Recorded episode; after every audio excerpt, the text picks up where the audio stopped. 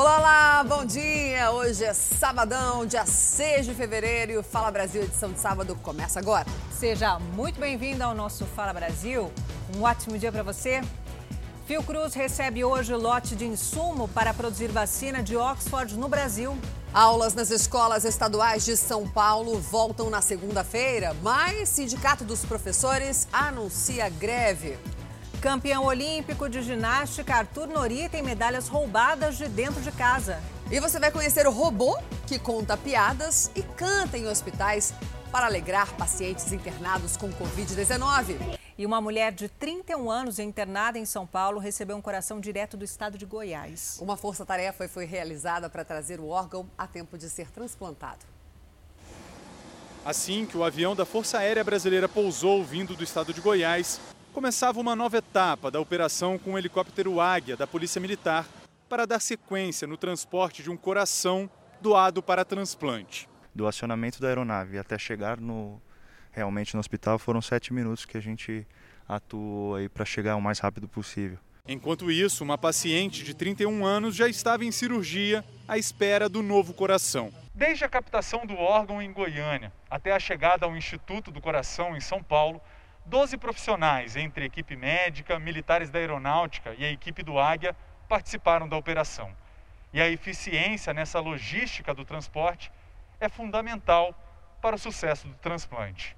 Faz uma diferença enorme, porque a gente trabalha com o tempo, a gente trabalha contra o relógio, tendo em vista aí o tempo de isquemia desses órgãos, né, de um coração e de um pulmão, que trabalha numa, numa faixa de 4 a 6 horas. Nesse caso, em menos de duas horas, o coração que saiu de Goiânia estava pronto para ser transplantado. Para quem participa de uma missão como essa, renovar a esperança de um paciente é a maior recompensa. Ver um coração batendo em outro corpo é. Você vê a vida ali, né? Você vê o dom divino, aquilo que a gente tem de mais precioso, né?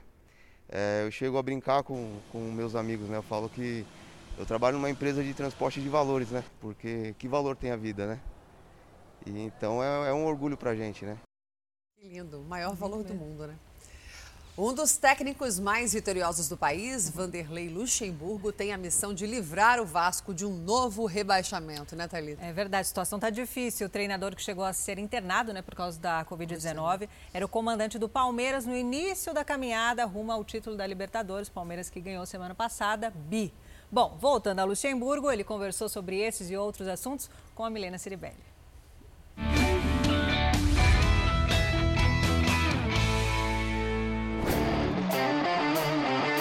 Hoje nós jogamos como Vasco da Gama.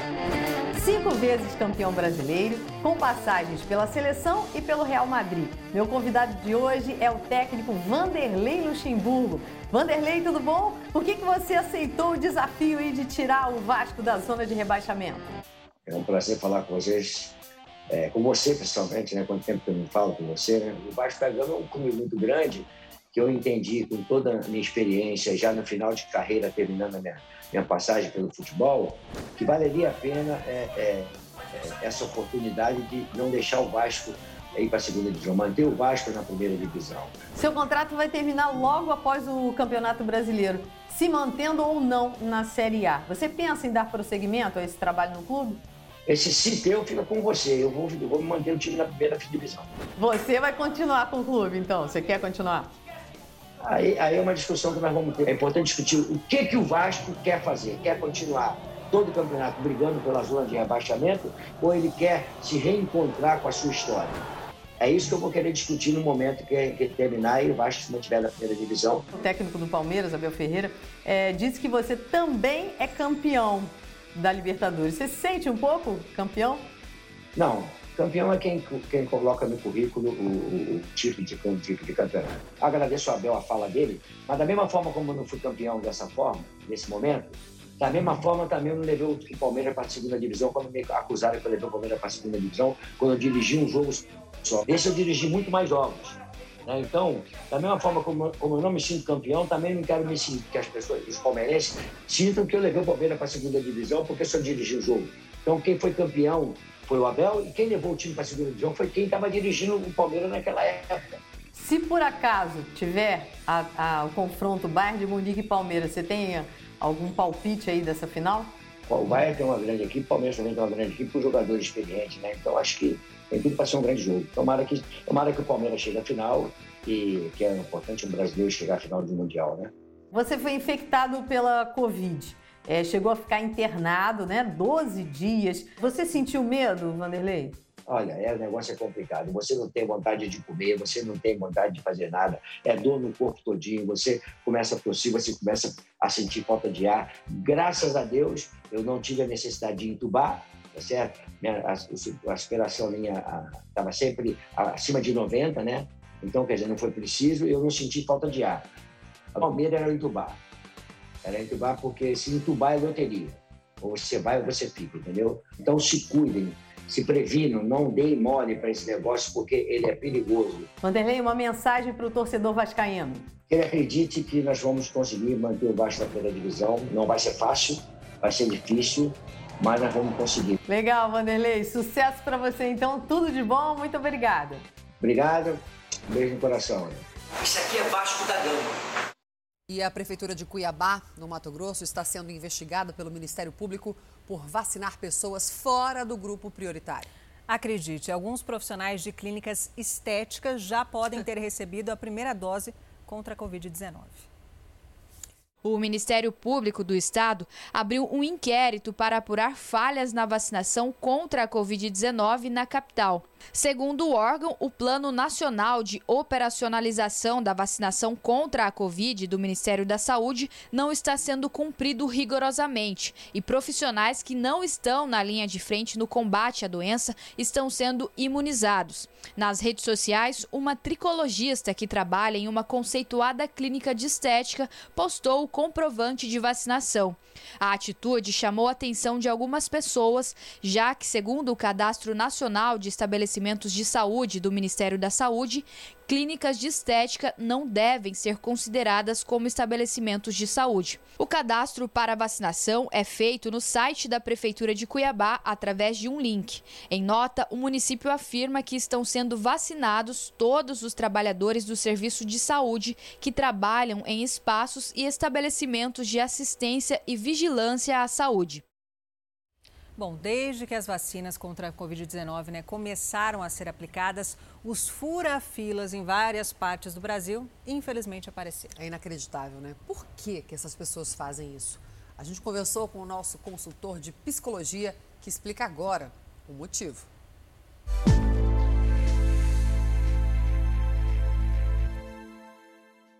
Finalmente chegaram as vacinas. Que felicidade! Parece que é o início do fim desse sofrimento todo. Mas infelizmente chegaram poucas vacinas. Não tem ainda suficiente para todo mundo. E aí você começa a ver uma coisa muito triste, muito chata. Pessoas que querem furar a fila. Por que que afinal de contas isso acontece? Por que que tem pessoas que se dão o direito de querer furar a fila e não respeitar a ordem que está sendo colocada para as vacinas. A gente fica chateado, a gente fica incomodado, né? A gente fica com raiva e fica por baixo. Porque, de uma maneira geral, o ser humano, infelizmente, por mais que a gente negue, nós também temos isso, ele é egocêntrico. O nome é complicado, mas a explicação é simples. Ego em grego quer dizer eu, eu centro, centro. A nossa visão do mundo é totalmente focada no nosso eu, no nosso sentimento, na nossa dor, no nosso sofrimento. E isso faz com que, de alguma maneira, a gente esteja sempre privilegiando o nosso interesse em detrimento do interesse do outro. E pior, sem perceber, sem se dar conta e sem achar de verdade que esteja fazendo de verdade algum mal para alguém. Quando as pessoas apontam e mostram para a gente, a gente é pego meio de surpresa e não é mentira, é verdade, porque Ficar preso no nosso interesse é quase que uma hipnose. a gente fica hipnotizado, a gente não tem a capacidade de enxergar ao outro, a gente não tem a capacidade de discernir que realmente pode estar prejudicando alguém que de verdade está correndo mais risco do que a gente. Pior, a gente está tão condicionado que a gente acha que é um absurdo a gente ter que passar por esse grau de sofrimento e por esse grau de sacrifício, muito mais ainda por causa do outro. Embora de fato não haja uma maldade, não haja uma má intenção, todos os comportamentos egocêntricos trazem prejuízo para a convivência social. Toda a nossa incapacidade de enxergar o outro e de respeitar o outro traz problema para a nossa convivência e gera sentimentos muito negativos. Mas quem sou eu para julgar? Quem sou eu para reclamar? Todos nós somos um pouco assim. Todos nós nos damos o direito de nos colocar no lugar de especial. É um artefato da mente. A mente, infelizmente, funciona assim. E para isso existem as regras. As regras existem para que a gente consiga, de alguma forma, ser obrigado a sair e transcender o nosso eu e se voltar para o bem comum. O que seria mais legal seria que a gente conseguisse ter a consciência e a empatia enxergando que a sociedade como um todo é uma unidade e de que cuidar da sociedade é cuidar de nós. Mas infelizmente a mente não permite que a gente veja isso com facilidade. Se você se interessa por comportamento humano e quer saber mais sobre esse e outros assuntos, você pode acessar o canal Ansiedade Brasil no YouTube e ver mais conteúdos. E foi enterrado o corpo do caminhoneiro de 23 anos que morreu carbonizado depois de bater na traseira da carreta onde estava o seu pai. O homem tentou desesperadamente salvar o filho, mas não conseguiu. Amigos e colegas de profissão prestaram uma homenagem pelas ruas da cidade onde ele morava com a família. As imagens do acidente ainda estão bem claras na memória do seu Ademir, pai de Henrique. Eu entrei na hora, assim, pelo, por, por, cima, tentar pegar ele, conversar com ele. Ele não tinha um arranhãozinho, nada, nada, nada, nada. E ele pedindo, pelo amor de Deus, pai, não deixa eu morrer, pai, me tira daqui. Eu falei, você não vai morrer, filho. Se for morrer, o pai vai morrer junto com você, porque você é meu companheiro. Aí, a hora que ele se asfixiou, a fumaça estava muito grande dentro, assim, que ele deu, ele falou, pai, eu amo vocês, e sai, desce, pai. Henrique ficou preso às ferragens.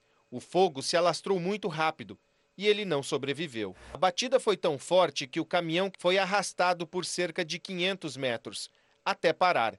Quando seu Ademir desceu para ajudar o filho, o caminhão já tinha pegado fogo. Só Deus sabe a dor que eu estou sentindo. Menino bom, trabalhador, honesto. Pai e filho seguiam cada um em seu caminhão, ambos carregados com adubo. O destino deles era Campo Novo do Parecis, um município de Mato Grosso.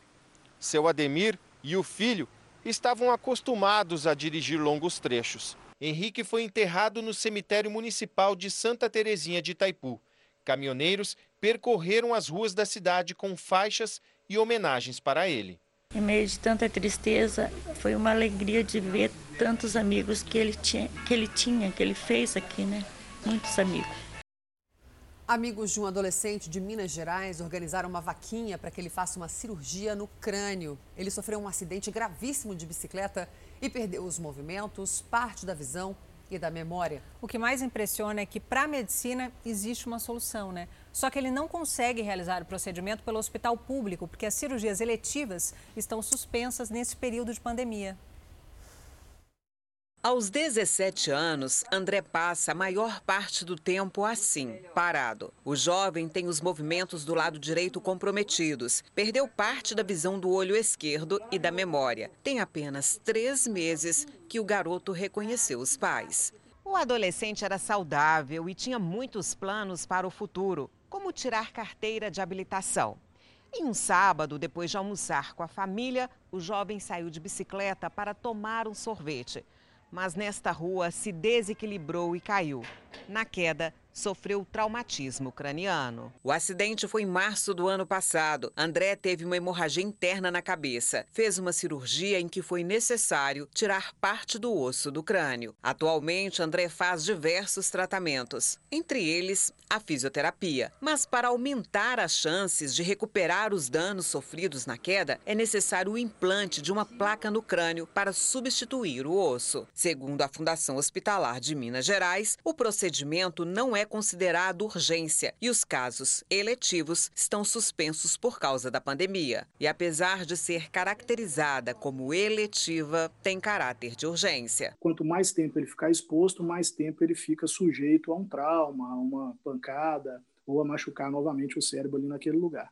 Na rede particular, os custos com a cirurgia somam cerca de 200 mil reais. Uma amiga deu ideia de fazer uma vaquinha na internet. A solidariedade é a esperança da família agora.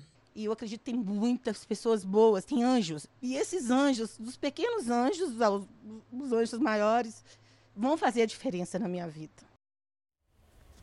Tomara que esse adolescente consiga fazer o quanto antes essa cirurgia e duas pessoas morreram num grave acidente entre uma moto e um ônibus na madrugada de hoje em São Caetano do Sul, na Grande São Paulo. Vamos falar agora ao vivo com o nosso repórter Lucas Carvalho. Tem mais informações ao vivo. Lucas, bom dia. Conta pra gente como é que foi essa batida. Oi, Thalita, ótimo dia para você também, para quem acompanha o Fala Brasil. As causas do acidente ainda vão ser investigadas. O motorista do ônibus e também o cobrador, os únicos dois que estavam nesse ônibus, nesse momento já estão na delegacia prestando depoimento. Mas, de acordo com a Polícia Militar, o casal de moto vinha por essa rua aqui, olha, o acidente foi exatamente nesse cruzamento e o ônibus saía dessa rua que está aqui, ó, fechada, está é, sendo é, isolada pela Secretaria de Mobilidade Urbana e também pelas equipes da Polícia Militar. Foi exatamente nesse ponto, portanto, que aconteceu essa batida. Não se sabe ainda quem furou o semáforo, né? Quem furou o sinal. Aqui, olha, o Xaxá vai mostrando pra gente a imagem da moto, a moto que ficou bastante destruída e infelizmente essas duas pessoas, esse casal de aproximadamente 30 anos, não teve tempo nem tivemos um probleminha aí com Sim. o áudio do nosso link, caiu o sinal. Daqui a pouquinho a gente volta com o Lucas Carvalho, nosso grande repórter. Olha essa informação, talvez você nem acredite, eu tomei um susto. Vamos lá. O uso do cinto de segurança é obrigatório no Brasil. Chuta há quanto tempo? 24 anos. Gente, parece que foi ontem. Mas mesmo assim, alguns motoristas e passageiros ainda ignoram a importância dele. E como a gente viu na reportagem, muitos acidentes não acontecem em mortes por conta do, do, do cinto, cinto, de segurança. Só no ano passado, mais de 240 mil pessoas foram flagradas sem o acessório nas estradas federais do Brasil. Seu Antônio lembra bem do acidente. Ele não estava no carro, mas sente até hoje a dor da perda. Uma das sobrinhas morreu e a outra não pode mais andar.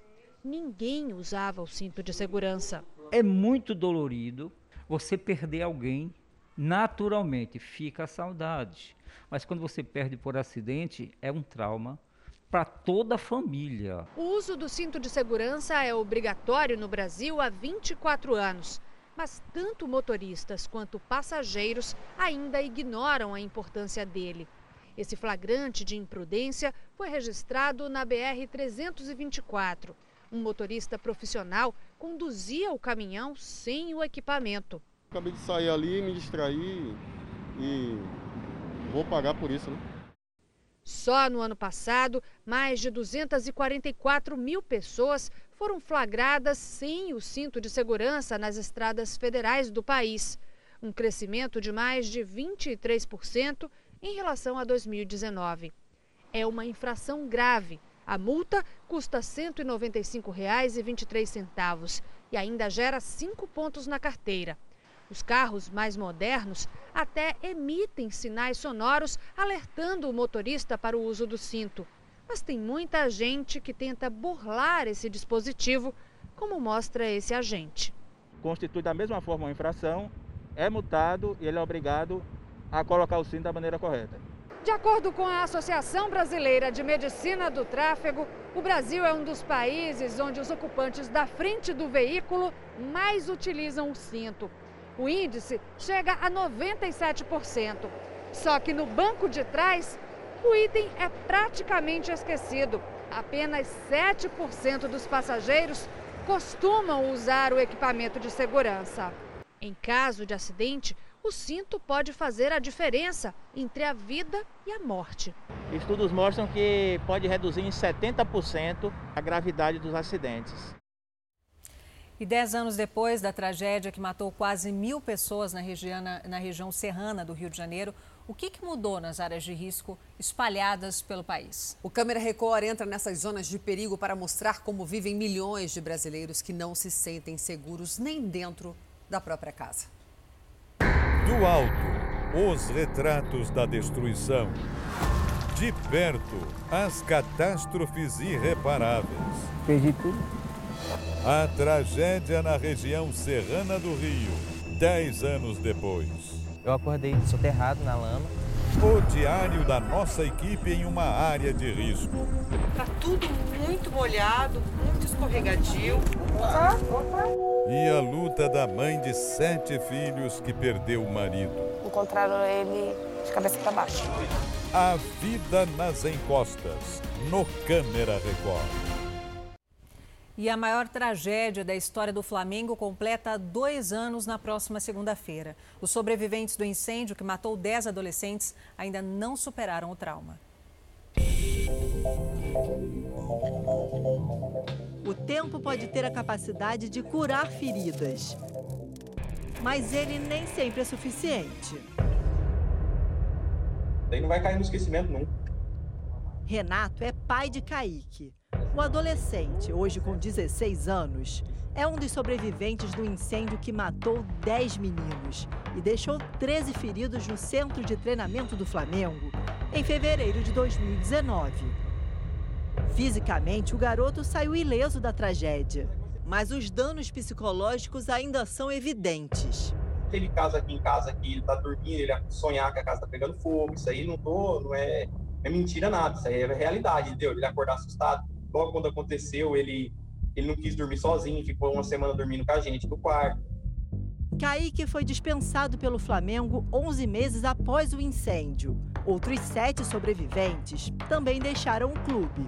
Entre todos eles, um ponto em comum: o trauma. Nós temos relatos, por exemplo, é, de jovem que já está jogando em outra, já está jogando em outra, em outra agremiação, mas que tem passado por alguns surtos.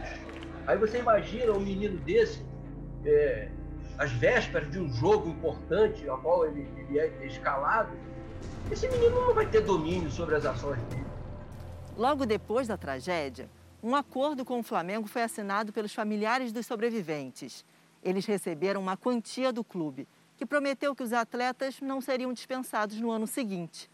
Em troca, foi exigido o sigilo de todos os envolvidos, sob pena de multa. Os acontecimentos daquele dia se tornaram um assunto proibido para os jovens. Uma ação civil pede uma indenização maior para todas as famílias e anulação do acordo de sigilo. Além disso, no mês passado, foi aceita a denúncia feita pelo Ministério Público. 11 réus vão ser julgados por incêndio culposo. Entre eles, o ex-presidente do Flamengo, Eduardo Bandeira de Melo. As penas variam de um ano e quatro meses, se não me engano, até seis anos, né, por conta da, da previsão legal. Né? Muita gente na, na, nas redes sociais questionam, né? Ah, mas a pena é muito baixa. Sim, isso não é escolha do Ministério Público, não é escolha da polícia, não é escolha do juiz. Isso é uma, um fator pré-determinado pelo Poder Legislativo. Para os familiares dos dez meninos mortos, as cicatrizes são bem profundas. Mas alguns decidiram transformar a dor da perda em oportunidades para mudar a vida de outros jovens. Um sonho que renasce nesse campo de futebol através de um projeto social criado pela união do seu Milton, tio do atacante Samuel, e dos pais do goleiro Christian Ismério. Tivemos essa ideia aí de buscar e de idealizar o que eles já tinham em mente, que eles conversavam muito sobre fazer um projeto no futuro para que pudesse ajudar outras crianças como eles foram ajudados. O carinho e a dedicação desses familiares podem virar o incentivo necessário para que outros sonhos sigam vivos.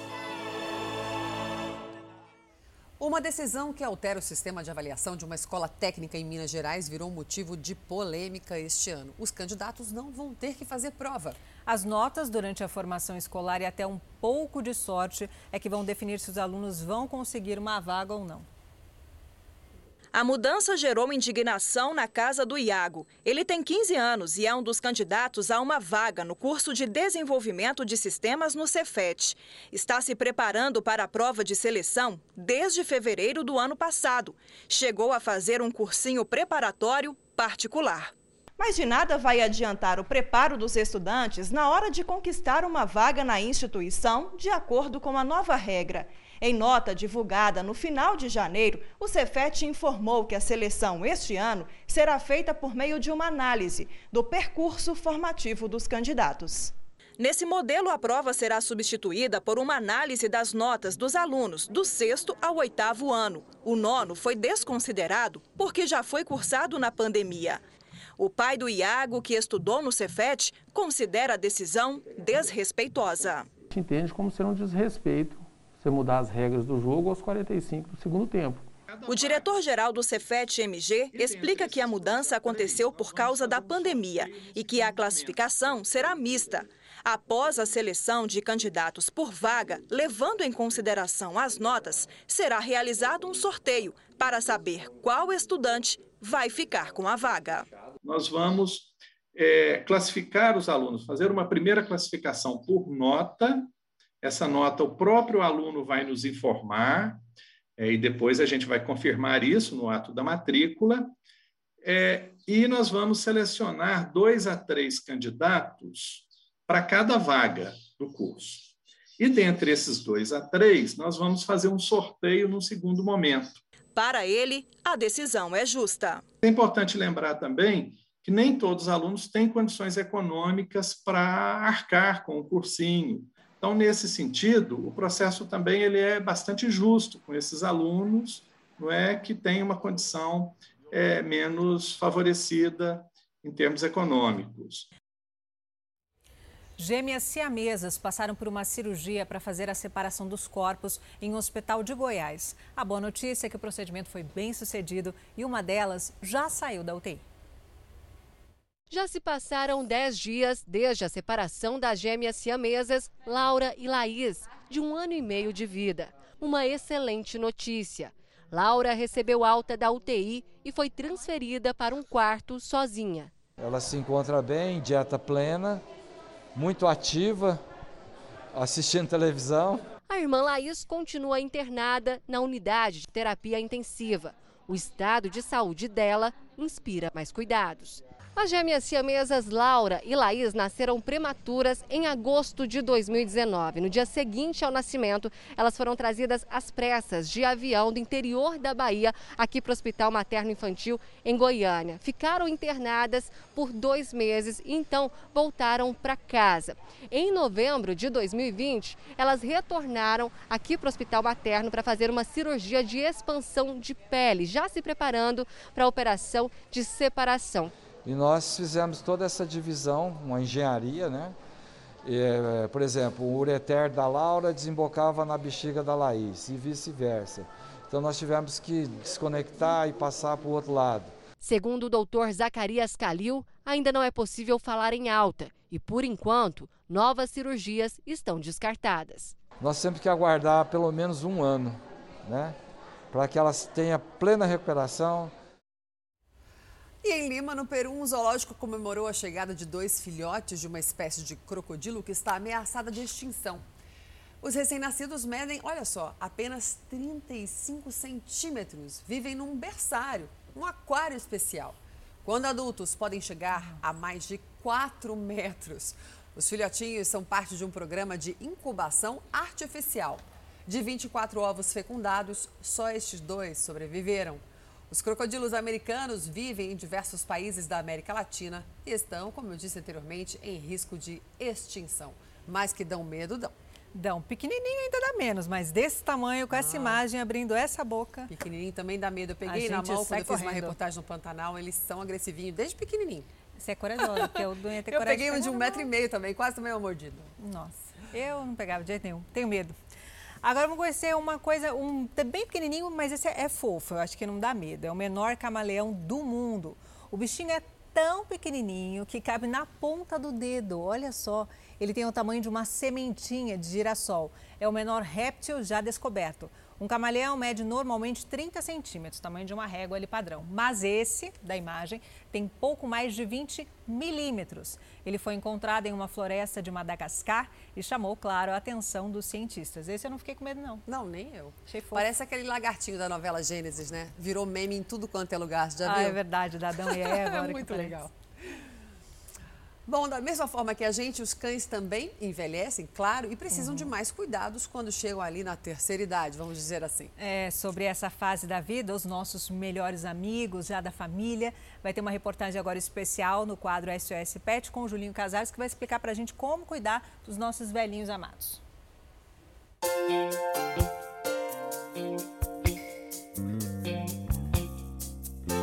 Eles são como nós conforme a idade avança, vão precisando de mais cuidados com a saúde.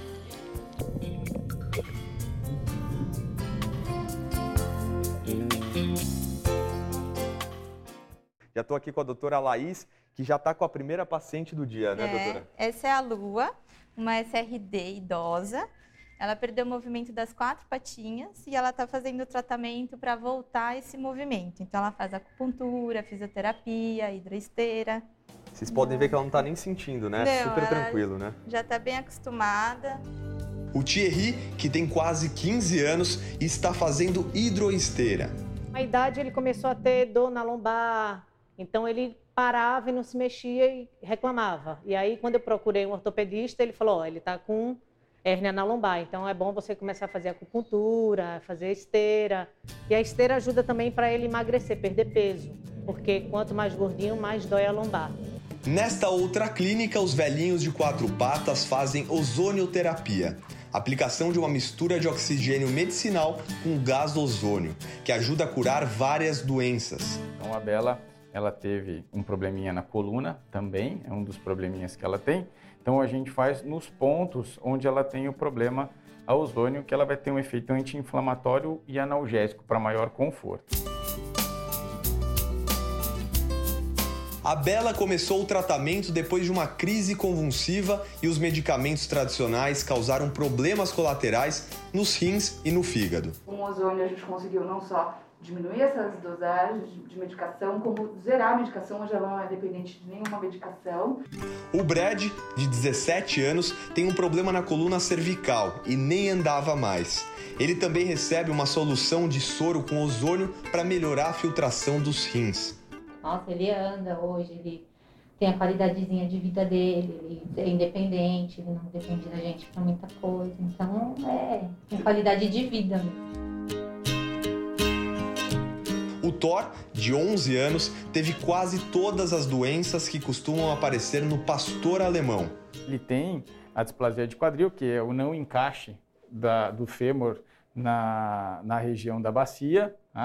Ele tem aqui uma hérnia de disco aqui no final da coluna, importante, chama síndrome da caldequina, e ele tem uma instabilidade nas vértebras do pescoço, né, que também normalmente podem até promover uma tetraparesia no, nos animais. Hoje, o Thor está um idoso saradão. Ele tem bastante ânimo até para para 11 anos, de vez em quando no sítio continua aprontando, andando como se ele tivesse 4 anos ainda. Pô, que legal. Então mudou a vida dele depois da ozonoterapia, né? Demais, demais, só melhora. Então está aprovado. Da mesma forma que nós, os cães também podem chegar saudáveis à terceira idade.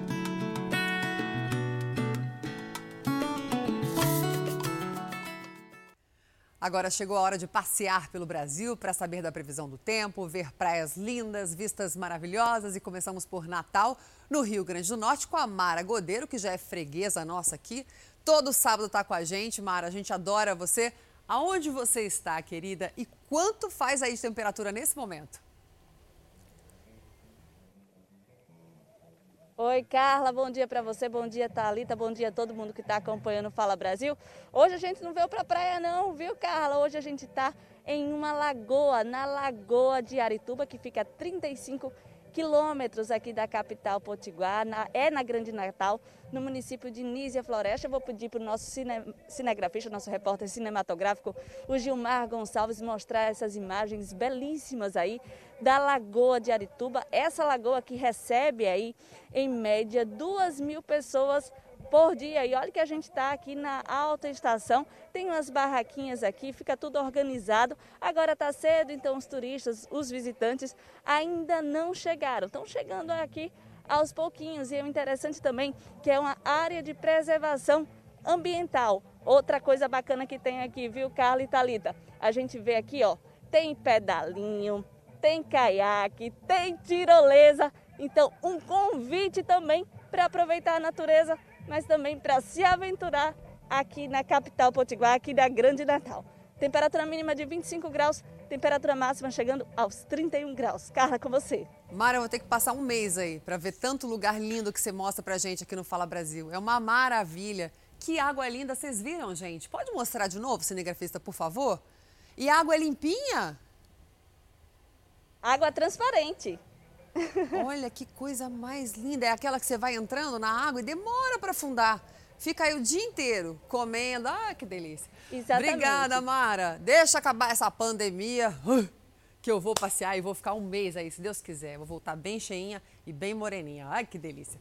Obrigada, querida, pelas informações. Agora vamos voar até Salvador com a querida Maíra Portela, tão linda, mas a máscara não deixa a gente ver direito, que tem a previsão da capital baiana. Oi, Maíra, tudo bom, meu amor? Quanto que tá fazendo aí de temperatura? Tá meio nubladinho o dia, não tá não? Oi, oi, bom dia. Olha, o tempo aqui está muito quente. A temperatura nesse sábado vai variar entre 24 e 32 graus. No domingo o tempo também permanece quente, a temperatura aí de 31 até a máxima né, de 31 graus. E olha, nós estamos aqui na praia do Rio Vermelho. A previsão para este fim de semana é de céu nublado com possibilidade de pancada de chuva. A probabilidade de chuva neste sábado é de 30%. E no domingo essa chance aumenta para 40%. Apesar desse céu nublado, mata tranquila, a gente observa que os pescadores estão ali, né, já em busca do pescado, matar para peixe hoje, e o sol está querendo sair, viu? A expectativa aqui dos baianos é que o sol saia daqui para meio-dia e dê para aproveitar uma praia cumprindo todas as normas de segurança. Carla. Olha, tá, tá meio feio o dia aí hoje, hein? Tá nublado, mas é sempre bom, né? Uma praia, um calor. A gente que mora em São Paulo vê qualquer rest, restinhozinho de mar, assim, a restingazinha, a gente já tá querendo mergulhar. Obrigada, Maíra, pelas informações. Falando nisso, em São Paulo, essa semana teve muito calor, viu? Insuportável praticamente com algumas pancadas de chuva forte, não é, Janice de Castro? Bom dia para você, minha linda. Aí no sol, olha, eu como conheço um pouquinho São Paulo, eu chuto que você tá no Ibirapuera, tá? Como é que fica o tempo esse fim de semana, Janice? Por favor, bom dia. Oi, Carla, bom dia para você, bom dia a todos que acompanham Fala Brasil. Olha, de ontem para hoje, essa noite deu uma refrescadinha aqui em São Paulo, né? Mas os dias não vão esfriar, não, porque não há expectativa da chegada de ar frio. Máxima de hoje 26 graus, mínima 18. Amanhã máxima de 28 graus, esquentar um pouquinho e mínima de 18 graus. Olha, Carla, eu estou aqui sim no Parque do Ibirapuera, que foi reaberto. Na, fase, na semana passada tudo fechou aqui em São Paulo, né? Devido à fase vermelha do Plano São Paulo, a fase mais restritiva.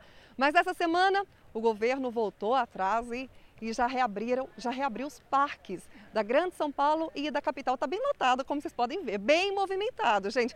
É muita gente fazendo caminhada, muita gente dando uma corridinha, andando de bike, andando de patins. Olha, os parques de São Paulo e da capital e da Grande São Paulo eles vão ficar abertos nesse fim de semana até às 18 horas, das 6 às 18. E na segunda-feira, o Parque do Ibirapuera vai ampliar o horário de funcionamento. Vai até às 10 da noite. Mas é bom lembrar que quem vier malhar um pouquinho não pode esquecer de jeito nenhum a máscara.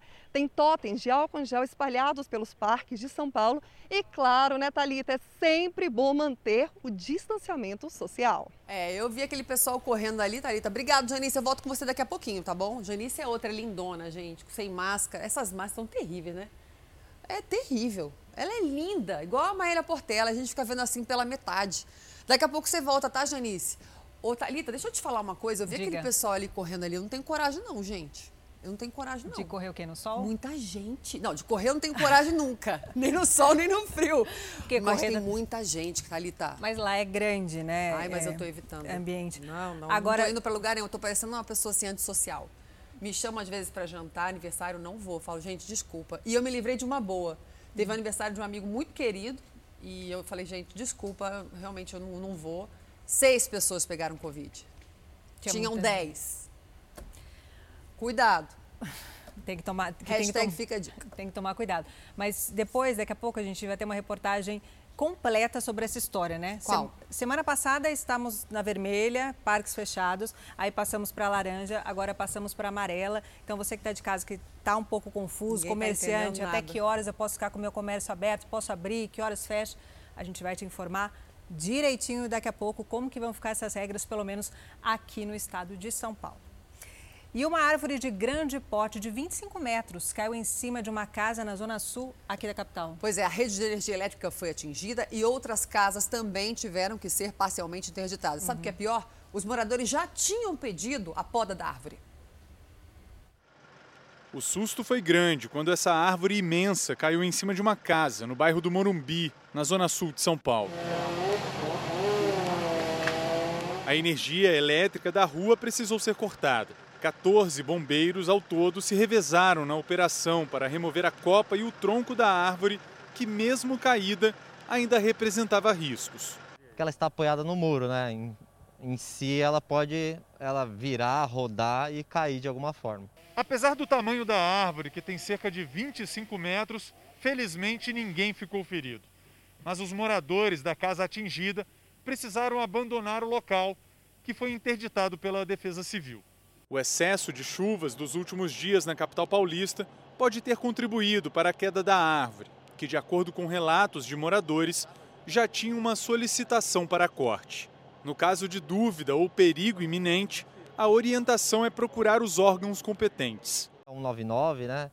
196 também, ou o Corpo de Bombeiros 93 pode ser solicitados para isso, para poder fazer um apoio, uma vistoria e alguma dessas instituições que vieram ao local vai solicitar o engenheiro agrônomo para poder acompanhar ou isso, análise para ver se a, realmente a árvore não está sadia e fazer o corte.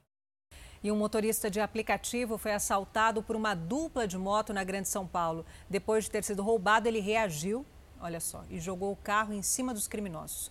Um dos bandidos morreu. A moto usada pelos criminosos ficou completamente destruída. Além da motocicleta, outros quatro carros se envolveram no acidente causado pela própria vítima do roubo. A batida aconteceu em frente à sede da Guarda Municipal de Taboão da Serra, na Grande São Paulo. A rua ficou isolada enquanto os policiais civis recolhiam provas. Nicolas Ferreira, de 23 anos, é motorista de aplicativo. Ele foi abordado quando estava parado ao lado de um bar. Depois de roubarem os pertences da vítima, os criminosos fugiram, mas não foram longe.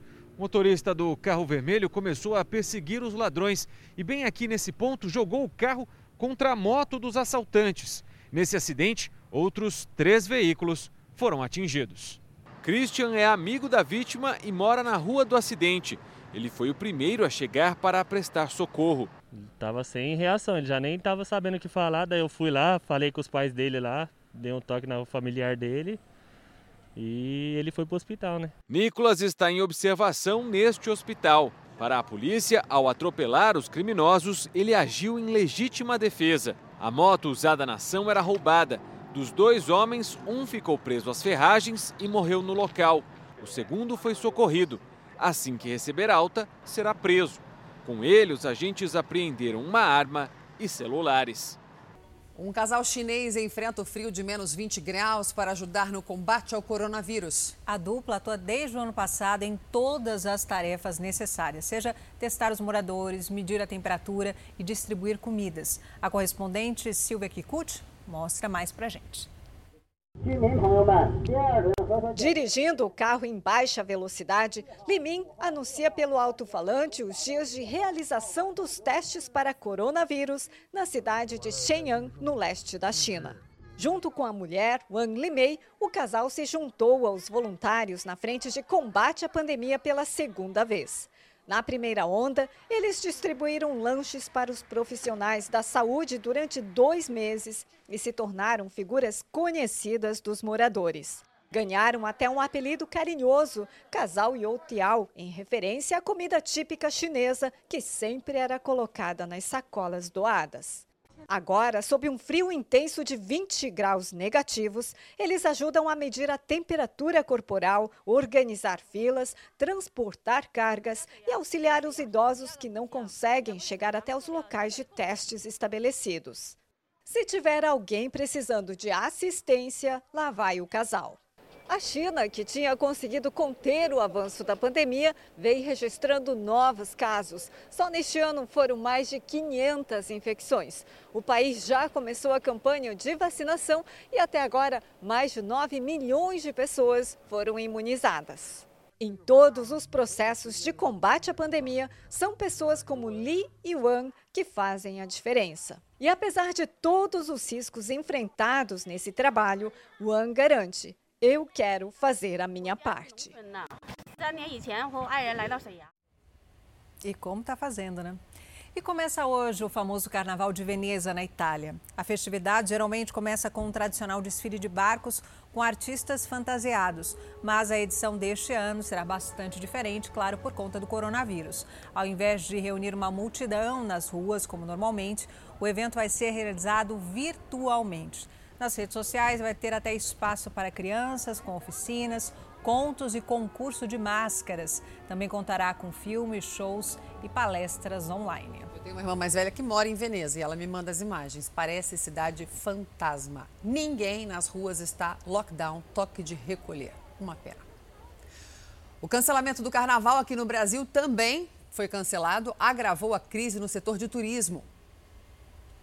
Em Porto de Galinhas, um dos destinos mais procurados do Brasil, os hotéis tiveram queda de 20% no número de reservas em comparação ao ano passado. Na lista de destinos mais procurados do Brasil, Porto de Galinhas atrai milhares de visitantes que vêm de longe mas também de perto, tanto que a prefeitura de Pojuca precisou proibir a entrada de ônibus e vans de turismo para City Tour em grupo, nos feriados e finais de semana. A medida foi para evitar aglomerações. As vans e os ônibus que têm acesso a Porto de Galinhas só vão ser aqueles que fazem transfer, aqueles que vêm trazer os turistas já diretamente para o hotel ou pousada ou hostel. E vêm do aeroporto. Né? Exatamente. O carnaval seria um momento de lotação da rede hoteleira em Porto de Galinhas, mas com o cancelamento da festa, a taxa de ocupação está em 70%. Ano passado a gente teve uma ocupação de 90%, a gente está considerando uma redução de 20% na ocupação para esse ano. E mesmo assim, a gente ainda sente que tem uma procura, tem alguns retardatários que estão deixando para reservar no final. A expectativa é de chegar a 75%, não mais do que isso, da ocupação do, do carnaval. Para se adequarem às normas de prevenção ao coronavírus, hotéis e pousadas precisaram reduzir a capacidade de hóspedes. Antes da pandemia, a maioria dos turistas vinha de outras regiões do Brasil e até de fora do país. Com a pandemia, esse perfil mudou. A maioria dos visitantes aqui de Porto vem de estados vizinhos a Pernambuco. São eles que têm mantido a economia circulando bem por aqui. Andréia veio de Brasília. Já é a quinta vez com a família em Porto de Galinhas. É uma praia belíssima, limpa. Essa foi escolhida a praia do Brasil para a gente sempre retornar. A gente sempre vem aqui. Uma equipe do jornalismo da Record TV foi a Buenos Aires, na Argentina, para contar a história do Carlinhos, o adolescente filho de uma mãe brasileira e pai argentino que é vítima de uma batalha judicial. A mãe acusa o ex-marido de sequestrar o filho para se vingar da separação. Cinco anos depois, Carlinhos se apresentou à justiça argentina e acusou a mãe de maus tratos. Ela nega ter cometido qualquer agressão ao filho. A história de Carlos Alberto e Cláudia começa no ano 2000. Os dois se conheceram durante as férias em Salvador, na Bahia, e se casaram no mesmo ano. Foram viver em Buenos Aires, onde nasceram os três filhos. Antes de Carlinhos, duas meninas, Caroline e Camila. Mas o relacionamento tinha problemas. Ele era grosseiro comigo, ele me empurrava, ele fazia né, no decorrer desses anos, mas depois ele vinha pedindo perdão, né, com flores, dizendo que me amava. É, e aí eu perdoava ele e depois ele fazia de novo. Em 2010, o casal se mudou para o Recife, cidade natal da Cláudia. Ela retomou a carreira de fisioterapeuta e ele, que era advogado na Argentina, passou a vender empanadas. Mas o relacionamento não melhorou. Um ano depois, eles se divorciaram. No Natal de 2015, o pai conseguiu uma liminar que obrigava a mãe a cumprir o acordo de guarda compartilhada. Junto com os filhos, ele foi à delegacia e acusou a ex-mulher de maus tratos. Depois das festas, ele devolveu as filhas e fugiu com Carlinhos. E durante cinco anos, a família no Brasil não teve mais notícias sobre a vida do menino. Buenos Aires, segunda-feira, 18 de janeiro de 2021. Carlinhos se apresenta nesta delegacia depois de passar dois anos desaparecido. Ele era procurado pela Justiça Argentina para ser repatriado ao Brasil. Mas Carlinhos ainda está longe da antiga casa. Na capital argentina, se encontra sob guarda da Justiça, neste abrigo para menores. Até agora, não falou com a família no Brasil. Em 2019, a justiça determinou que o pai devolvesse a criança para a mãe. Mas a ordem nunca foi cumprida. Assim que chegou à Argentina, Carlinhos viveu com o pai em Buenos Aires por três anos. Ao que se sabe, o menino levava uma vida confortável, tinha amigos e frequentava a escola, mas não mantinha contato com a mãe e as irmãs. Um dia antes da data marcada pela justiça para ele voltar ao Brasil, Carlinhos, então com 11 anos, fugiu de casa. O pai foi preso por desrespeitar a lei, mas alega que o filho fugiu por vontade própria. Carlos Alberto Atias hoje cumpre prisão domiciliar com tornozeleira eletrônica e tem a casa vigiada por câmeras da polícia. A repórter Luciana Rosa conseguiu entrevistá-lo na última quinta-feira. Carlos Alberto diz que não tem nada a ver com o desaparecimento do garoto. Faz dois anos que eu não o vejo, faz dois anos que não tenho contato com ele. Ele já tem 14 anos, já é um garoto, adolescente, não tem mais influência paterna. Eles sabem. Eles sabem que Carlinhos tomou essa decisão de forma soberana. Em forma soberana, porque. Porque preferiu preservar sua vida e fugir. O pai é suspeito de tramar a fuga do filho para evitar a volta ao Brasil. O reaparecimento de Carlinhos reacendeu a esperança de que a decisão judicial agora seja cumprida. Mas um fato novo pode mudar os planos da família brasileira. Uma semana antes de Carlinhos reaparecer, o pai fez um apelo na internet pedindo que o filho se apresentasse às autoridades e explicasse o motivo do sumiço. Foi exatamente o que Carlinhos fez. Reapareceu e declarou que sofria violência no Recife. A raiz de todo esto, porque me maltrataba, me golpeaba mucho. A mim e a a todavía. Eu nunca bati nos meus filhos. Palmadas, sim. Eu não vou mentir, eu sou uma pessoa que eu sou muito sincera. Cláudia, se você, vamos supor que, que essa câmera aí na tua frente fosse o Carlinhos, o que, que você diria para ele nesse momento? eu dizia para ele uma frase que eu dizia quando ele era pequeno e que ele também repetia para mim, né? Que ele chegava para mim e fazia: "Mãe, te amo tanto". E eu dizia isso para ele. Eu quero dizer isso para ele: "Filho, eu te amo tanto". Eu acho que é isso.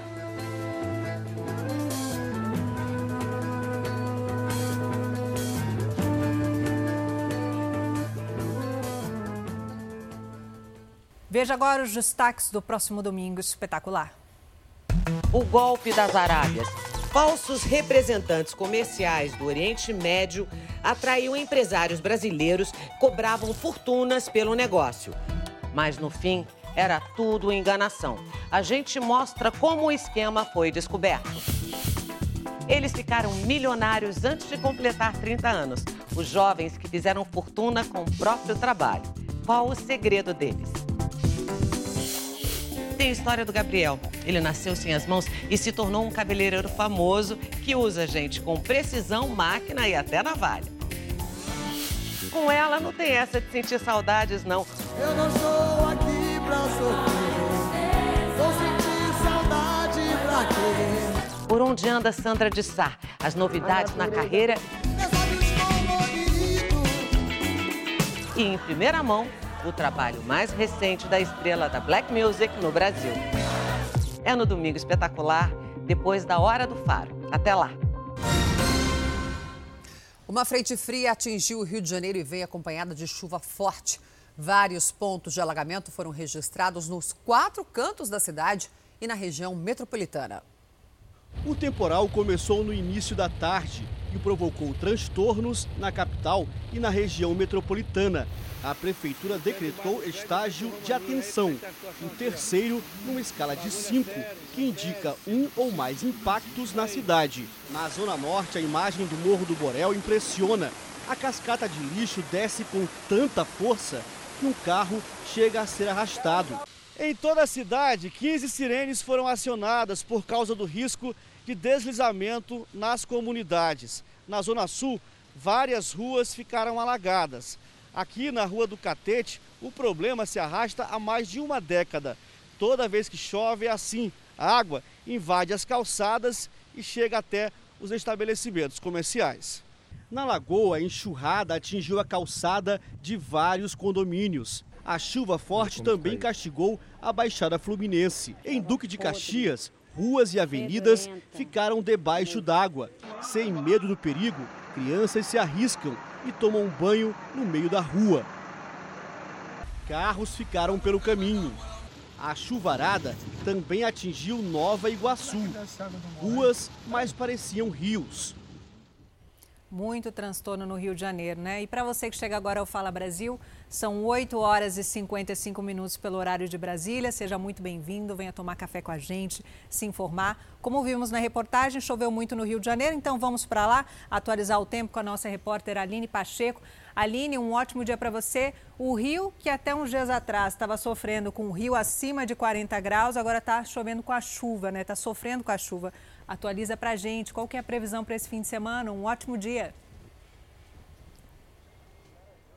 Olá, bom dia. Não exatamente como os meteorologistas acharam que o sábado iria amanhecer completamente nublado e debaixo de chuva. Choveu em algumas regiões, sim, mas também não está como o carioca gosta, né? Não dá para ir para a praia. Olha só a quantidade de nuvens que a gente tem por aqui bem intensas, ainda carregadas em algumas regiões, e por isso que está chuviscando aqui ali. Agora há pouco estava até caindo uns pinguinhos. A sensação térmica é que ainda, de vez em quando, dá aquela coisa de está um pouquinho abafado. A temperatura despencou bastante, mais de 10 graus, entre 21 e 28 graus.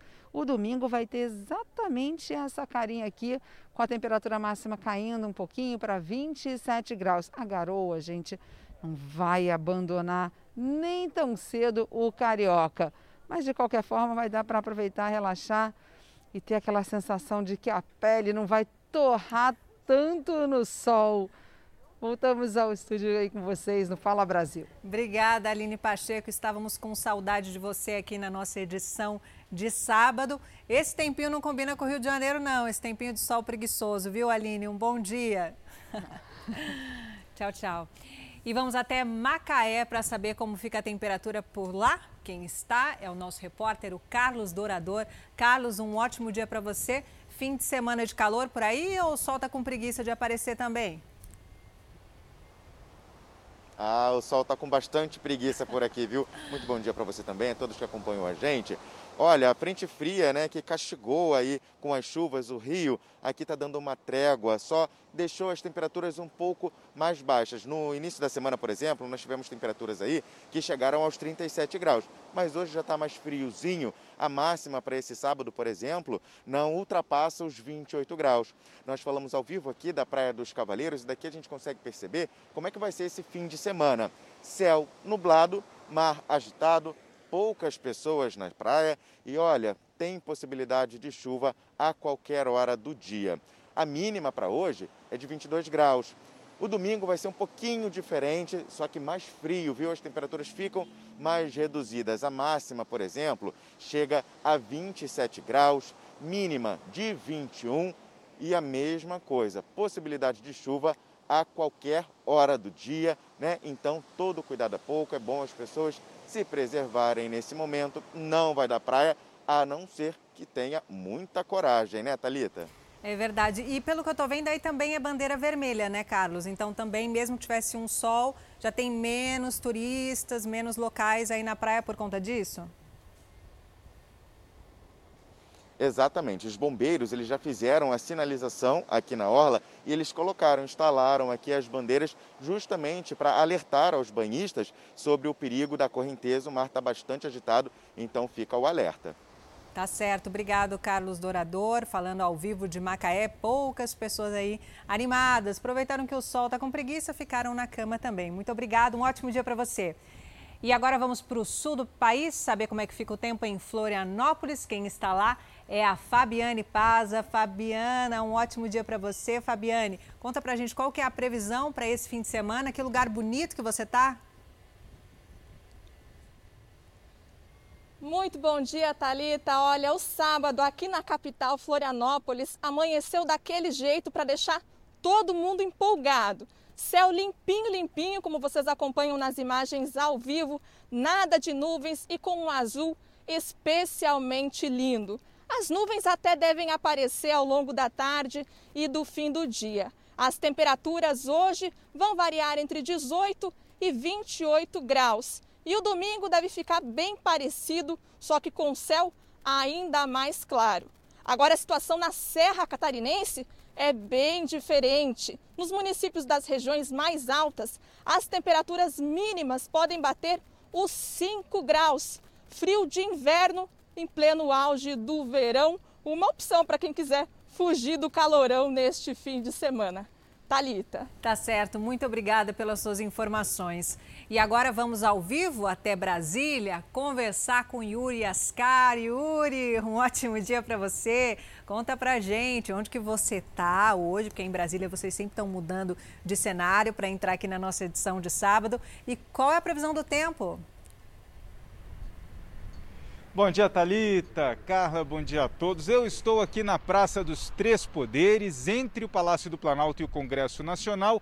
E aqui em Brasília o sol anda preguiçoso também, viu, Talita? A gente está se esquivando da chuva, porque desde o início da manhã há pancadas de chuva em diversos pontos aqui do Distrito Federal e a previsão é essa, com um pouquinho de sol e pancadas de chuva em pontos isolados aqui de Brasília. Hoje a máxima não vai passar dos 26 graus e a mínima foi de 19. No domingo vai ser também um dia chuvoso com possíveis trovoadas, com a mínima de 18 graus na madrugada e a máxima de 23. O sol está tentando sair aqui do meio das nuvens, mas a gente vê que ainda vai chover muito aqui na capital. Carla.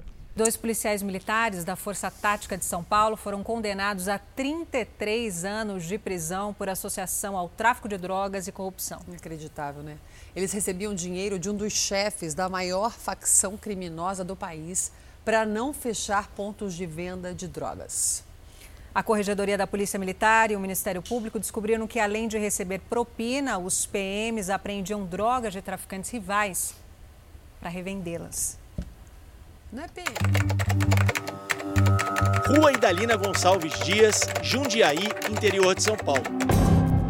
A imagem de traficantes vendendo droga na periferia da cidade é um flagrante feito por um site que mapeia regiões via satélite.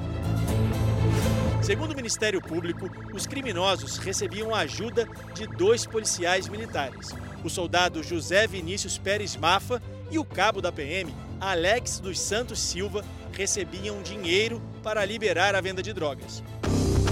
A denúncia foi feita em março do ano passado.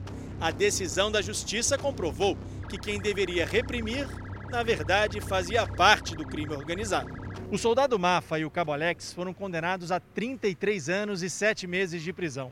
Eles foram julgados pela Justiça Militar pelos crimes de corrupção passiva e associação ao tráfico, já que além de receber propina para liberar o comércio ilegal, os policiais passaram a roubar e revender drogas de traficantes rivais. Descobriu-se que os dois uh, policiais condenados mantiveram uma associação estável com outras duas mulheres que forneceram informações aos policiais de onde estaria 10 tijolos de cocaína. O fruto dessa empreitada delitiva rendeu aos agentes 50 né, mil reais. As conversas telefônicas entre os policiais e os traficantes foram transcritas pelos investigadores. Numa delas, o soldado Mafa cobra o pagamento da droga roubada de uma das mulheres que tinham a função de repassar o dinheiro. Você vai me dar os 50 mil redondo? Sim, colega. Está tudo dentro da sacola. Tá tudo certo, meu. Eu vou dar mais dois mil da minha parte, beleza? Meu, eu vou catar, vou te dar a sacola e vou sair fora.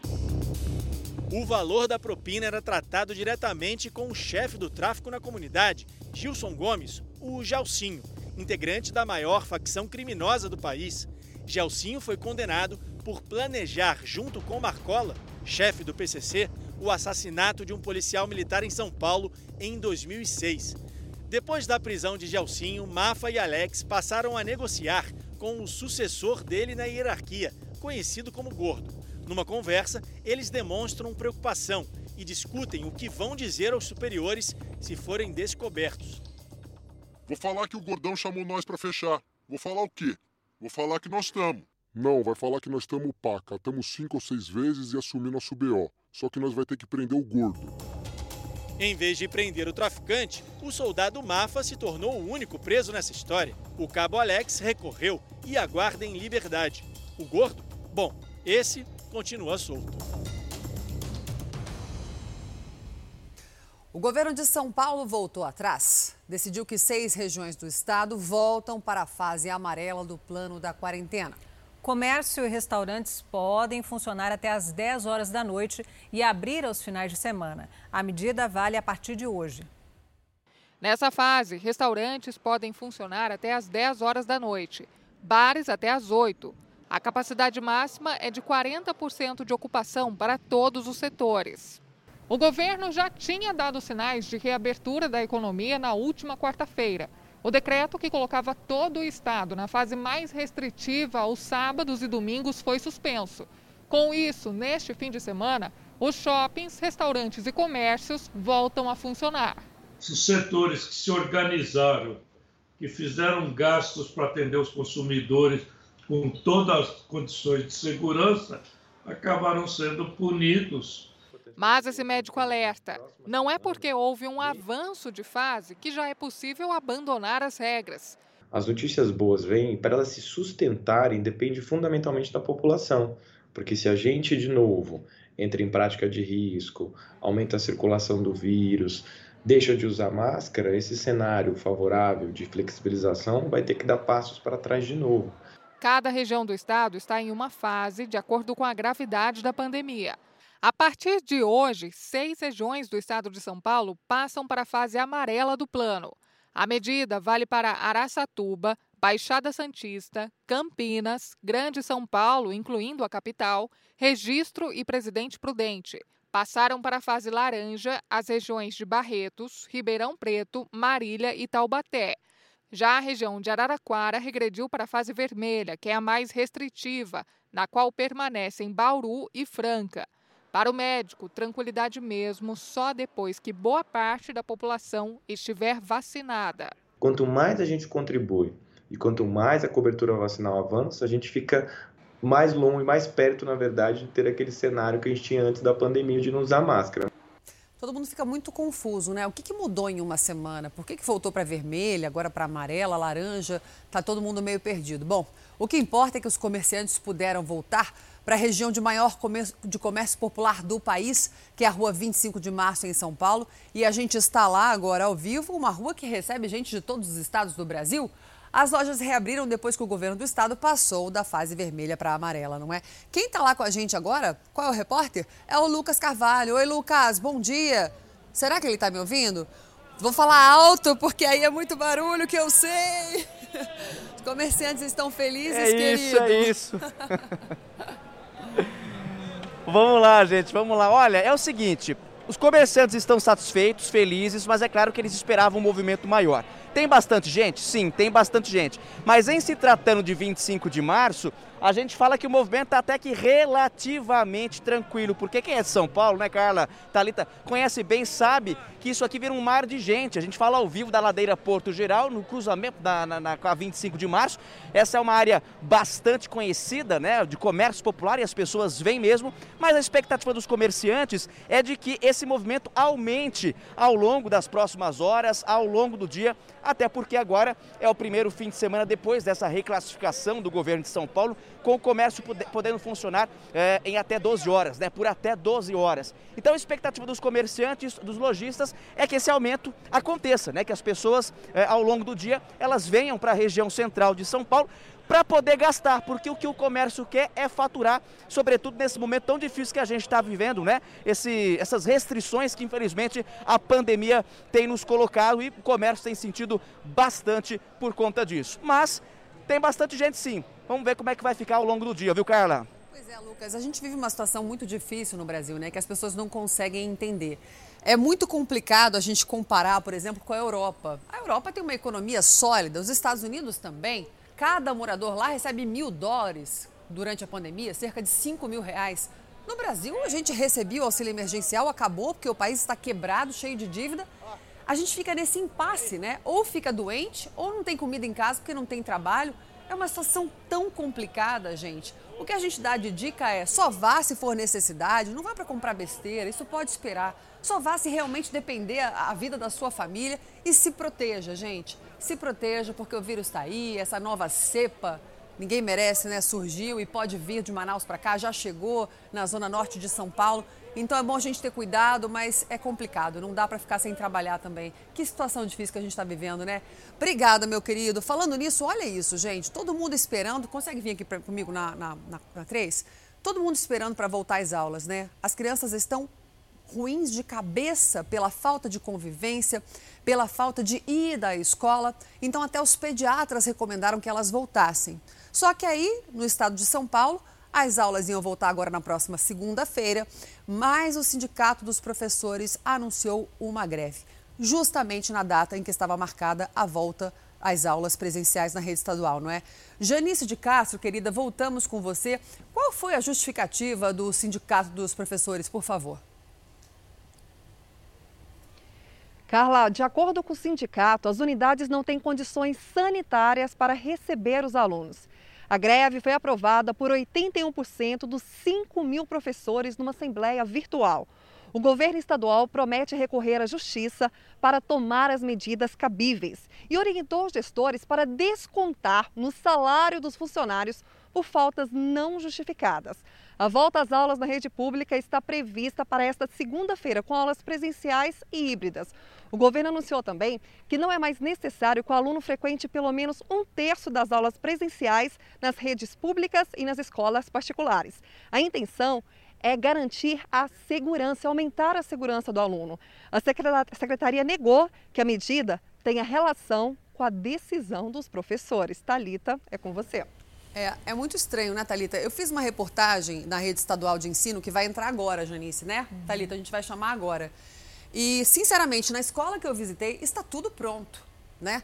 E os professores não são obrigados. Quem é do grupo de risco não precisa ir, pode ensinar de casa. Alguns alunos receberam kits em casa do governo do estado, segundo eu apurei na minha entrevista, para ter ali o computador, a, a, a imagem das aulas vai ser transmitida então, sinceramente, eu entendo que algumas escolas não tenham condições de retornar, mas torna, tornar isso uma medida extrema no Estado é bastante preocupante. Obrigada, Janice, até porque, Thalita, é, é bem-estar infantil, né? Sim. E necessidade é claro, crianças que têm risco é, de comorbidades e parentes idosos em casa não devem ir e podem frequentar as aulas em casa. Agora, quem tem possibilidade, seria importante ir 35% só de alunos nas salas de aula. É, eu fico preocupada com a cabecinha dessas crianças e adolescentes. Vai voltar para a escola, não volta para a escola, vai para a escola, fica nesse impasse essa novela. E uma outra coisa, né, Carlos, o que preocupa também é que muitas dessas crianças que estudam em colégios estaduais, que retomariam as aulas na segunda-feira, são crianças que não têm acesso à internet, são crianças que não têm computadores e aí é difícil você manter só uma aula virtual. E por enquanto vão retomar, viu, Talita? Não está cancelado ainda não. É, 91% votou dessa greve. Vamos acompanhar, obviamente. Agora, claro que tem que ter medidas sanitárias para retomar, porque essas crianças e esses professores voltam para casa e podem passar, né?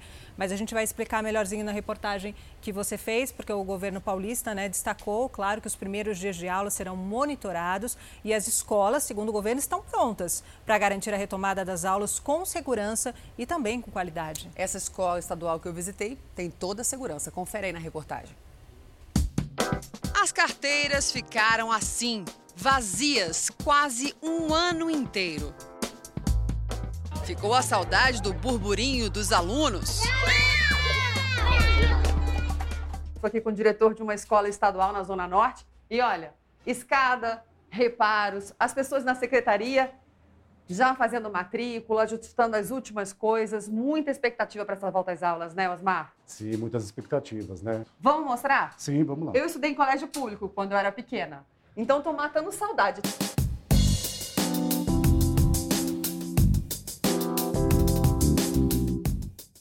Eu sinto que todo mundo está ansioso. Eu estou errada? Não, não está. Você quer que volte às aulas? Sim. Tá com saudade? Sim. Criança dá um trabalho danado, mas quando elas não estão aqui, não fica um silêncio? A gente sente falta. Os bebedouros, como é que vai fazer para a pessoa não babar e a pessoa que vem depois beber e correr é. o risco de pegar? Com o protocolo, teve que ser adaptado porque hoje Gente, é com copos. Olha esse bebedor novo, ele tem um, um arco assim para botar o copinho aqui, né?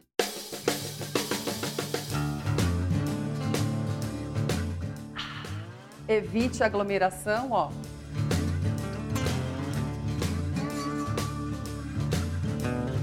Agora a gente vai ter acesso às salas de aula, que eu confesso que é o que eu estou mais curiosa.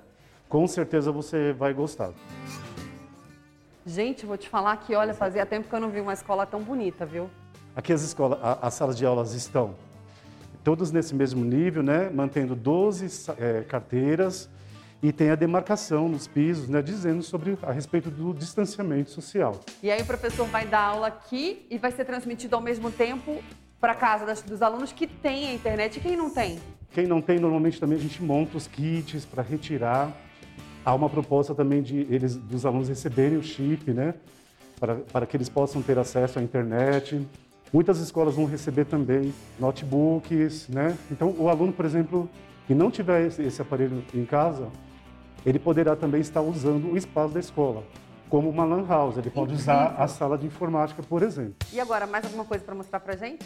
Sim, vamos mostrar a adaptação do nosso refeitório, né? Ah, vamos lá, verdade. E aqui nós tivemos que fazer adaptação, né? Por exemplo, essas mesas, normalmente, é nosso padrão da, da rede pública estadual, é com bancos. Uhum. Então, se a gente colocar os bancos, é, eles vão ficar eles vão querer sentar próximo um do outro, né? Ah, que dó. E, então, uma mesa ela tem um metro e meio de distância.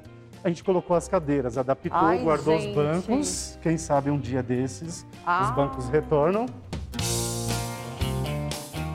Aproveitando então aqui a área de refeitório, que as mesas têm um metro e meio de distância para os alunos poderem comer sem máscara, para entrevistar o Osmar, conhecendo o rosto dele. O que, que você não vê a hora de acontecer? A gente é, tem um pátio aqui que tinha muitos movimentos. Tinha muito movimento, muitas ações. E de repente, quando eu passo aqui, eu, é, quando eu venho para cá, acho que é a parte que mais me chama atenção na escola. O pátio vazio, ele me emociona muito. Então eu não vejo a hora disso tudo passar e que tudo volte ao normal. Bom, então eu descobri que aqui era o pátio Isso, era aqui. E virou um refeitório. Virou o nosso refeitório. Vamos dar um abraço para os alunos? Vamos dar um abraço. Venham, alunos! Sejam Todo todos tá bem-vindos. esperando. Estamos esperando.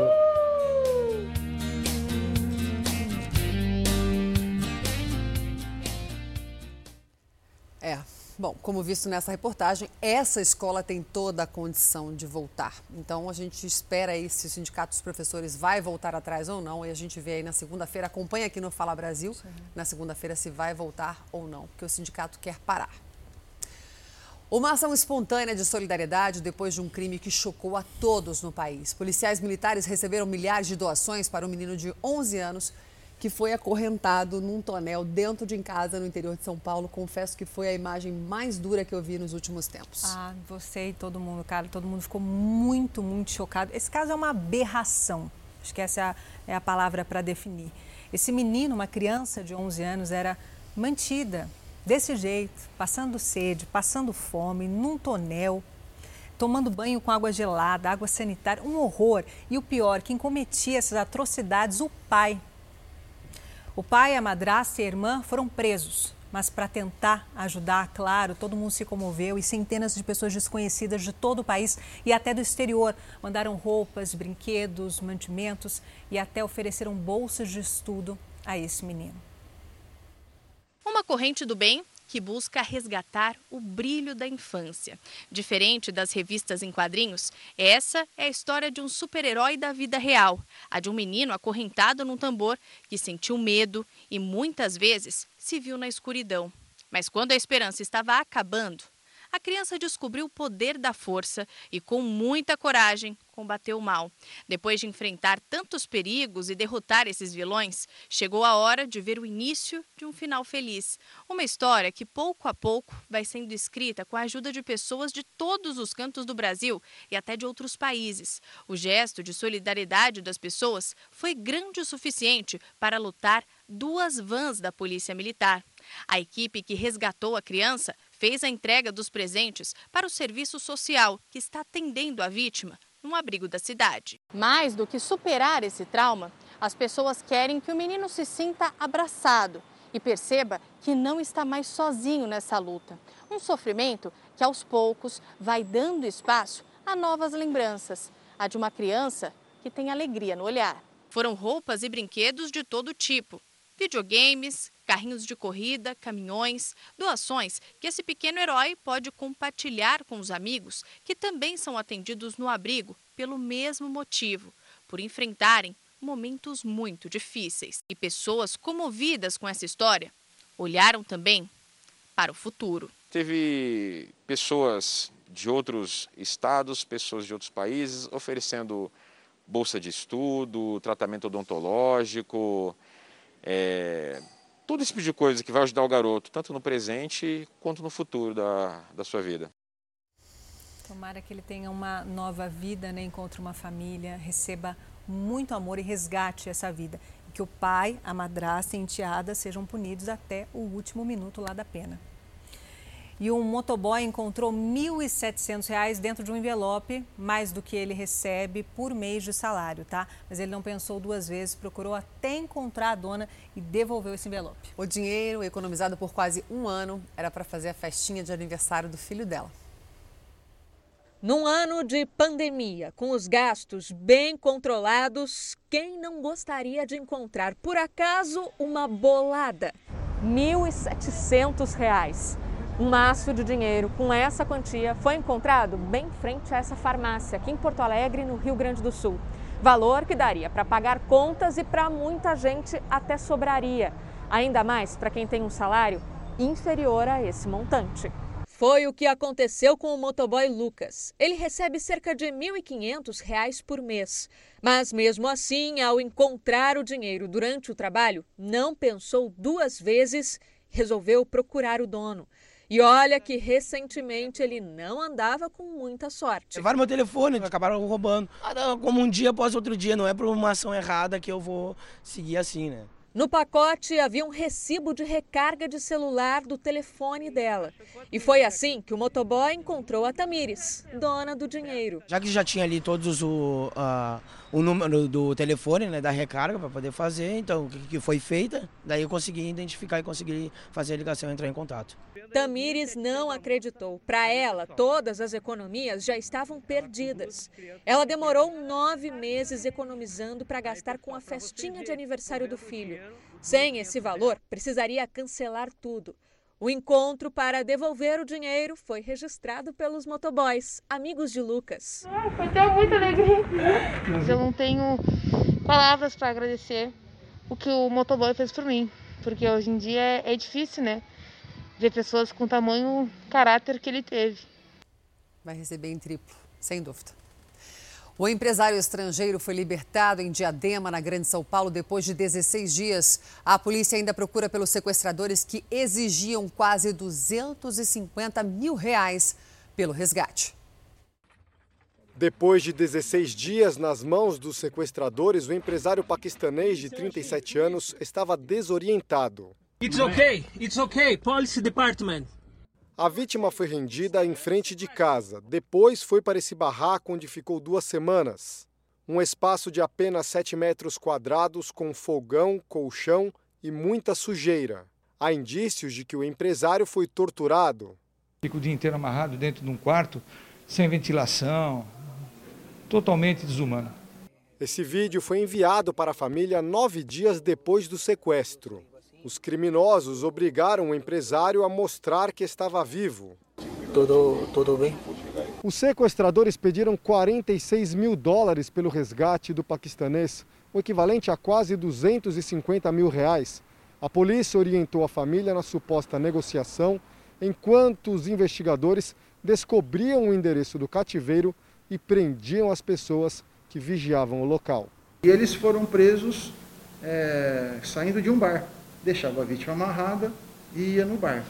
Anderson Soares Nunes e Ingrid Bruna de Jesus foram presos em flagrante. O homem já tinha passagem pela polícia.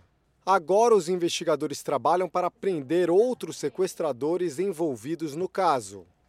Mais um lançamento de um foguete espacial da empresa do bilionário sul-africano Elon Musk não deu certo. Houve explosão durante a aterrissagem. O foguete deveria decolar e, depois de atingir 10 quilômetros de altura, retornar à atmosfera e pousar na mesma posição que decolou, ou seja, na vertical.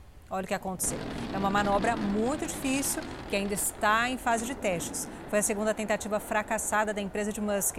A explosão está sendo investigada. A imagem chegou do Texas, nos Estados Unidos. Detalhe é que é esse bilionário que quer fazer passeios para Marte. As pessoas já têm gente na fila que já quer pagar mais de 200 mil dólares para passear aí. Eu não arriscaria, é. não. E ele está jogando dinheiro no lixo, né? Depois da segunda tentativa, acho que vai Tem que diminuir. Ter muito né? mesmo. Aqui no Brasil, a Justiça proibiu a demissão coletiva de funcionários da Ford na fábrica de Camaçari, na Bahia. Estamos ao vivo lá com a Maíra Portela, que tem informações sobre o caso, não é, Maíra? O que foi determinado, por favor? A decisão proíbe demissões até que o acordo entre a empresa e os funcionários seja encerrado. A liminar foi solicitada pela Justiça do Trabalho e pela Procuradoria-Geral da República. O juiz Leonardo de Moura determinou que, durante as negociações, enquanto o contrato de trabalho estiver em vigor, a Ford não pede a Ford não pode suspender o pagamento dos salários e também as licenças remuneradas dos trabalhadores. Ainda de acordo com a decisão, a empresa não pode praticar a o assédio moral negocial, que é oferecer propostas ou valores de forma individual durante as negociações coletivas. O juiz determinou que, caso a liminar não seja cumprida, poderá ser aplicada uma multa de um milhão de reais por item descumprido, mais 50 mil reais por trabalhador atingido. Ainda não foi informado se a Ford já foi notificada. Talita. Obrigada, Maíra Portela, pelas suas informações. E os pequenos empreendedores foram os que mais criaram postos de trabalho em Minas Gerais em 2020. Quase 36 mil novos empregos, segundo o Sebrae. Com isso, o estado ficou em segundo lugar no número de contratações no Brasil, ficando atrás somente do Paraná. Foi por acaso que Ana Lúcia decidiu se aventurar no mundo do empreendedorismo. Em 2017, ela começou a fazer pasta de amendoim para consumo próprio. Os amigos experimentaram, encomendaram e as vendas não pararam mais. A gente viu que era fácil, de certa forma, e a gente conseguia obter um produto é, 100% saudável, sem conservante, e a gente adorou o primeiro resultado. Hoje são diversos sabores, tem até brownie. Os produtos são vendidos pela internet e distribuídos em mais de 80 lojas. Houve inclusive contratação de novos profissionais e foi preciso mudar a fábrica para um espaço mais amplo. E isso em plena pandemia. Em 2020, as micro e pequenas empresas mineiras foram responsáveis por 12% do saldo de empregos no Brasil, colocando Minas Gerais no segundo lugar do ranking de estados que tiveram os melhores resultados. Os dados são do Sebrae Você vai em determinados bairros, você vai em cidades pequenas, elas giram em torno do microempreendedorismo, que é o, aquele dono da, da vendinha, o dono da padaria, o dono da banca. Então, ainda que a gente às vezes ache que eles não representam tanto, quando a gente soma essa infinidade de microempreendedores nas cidades, eles se tornam as pernas, os braços e muitas vezes os corpos das cidades. Vamos viajar mais uma vez, agora 9 horas e 36 minutos pelo horário de Brasília. Que tal ir para a praia litoral paulista para saber como fica o tempo por lá com Paola Viana? Paola, um ótimo dia para você. Qual que é a previsão do tempo para este fim de semana? Calor por aí? Olá, Talita. Bom dia a você. Muito bom dia a todos. Sim, tá calor, o sábado até que amanheceu bem abafado por aqui, mas olha, sol mesmo pelo visto, só agora de manhã, viu? Dá para ver já que o tempo tá fechando, o que não é surpresa nenhuma, viu? Porque já tinha previsão de chuva para esse final de semana em todo o litoral de São Paulo. Mas enquanto não chove, olha, já tem bastante gente aproveitando por aqui. Estamos na ponta da praia surfistas e quem pratica stand-up, principalmente curtindo bastante, porque olha, vocês podem ver, né? O mar bem agitado, ondas fortes, porque já tinha também previsão de ressacas, tanto aqui para regiões como essa de praia, como também em áreas localizadas no nível do mar. Agora, na faixa de areia, olha, bastante gente fazendo aquela caminhada de manhã à beira-mar, correndo também. Lembrando que Avançamos para a fase amarela do Plano São Paulo, então o acesso à praia continua liberado. Para banhistas, assim, prática esportiva individual utilizando máscara. Já barracas e ambulantes podem usar até 10 guarda-sóis, com duas cadeiras em cada um deles, 40% de ocupação e, claro, seguindo todos os protocolos sanitários. Já amanhã, domingo, a previsão é de um dia com sol entre nuvens em toda a região da Baixada Santista. Talita. Paola, bastante gente aí na praia, né, aproveitando. Agora, nesse lugar que você está, na ponta da praia, já indo no sentido ali Guarujá, esse local é bandeira vermelha, por isso só os surfistas estão aí, né, porque esse mar está bem agitado. Sim, sim, mar bem agitado. A previsão de ressaca, Thalita, era para todo esse final de semana, com ventos fortes também mar muito forte. Como você disse muito bem, bandeira vermelha, ou seja, praia inapropriada para é, banhistas, né? Então é preciso ficar atento também a todas essas recomendações. No Guarujá também o acesso está liberado dessa forma, já que você citou o Guarujá, está liberado também dessa forma, apenas para a prática de atividades físicas individuais e, claro, todos utilizando a máscara de proteção.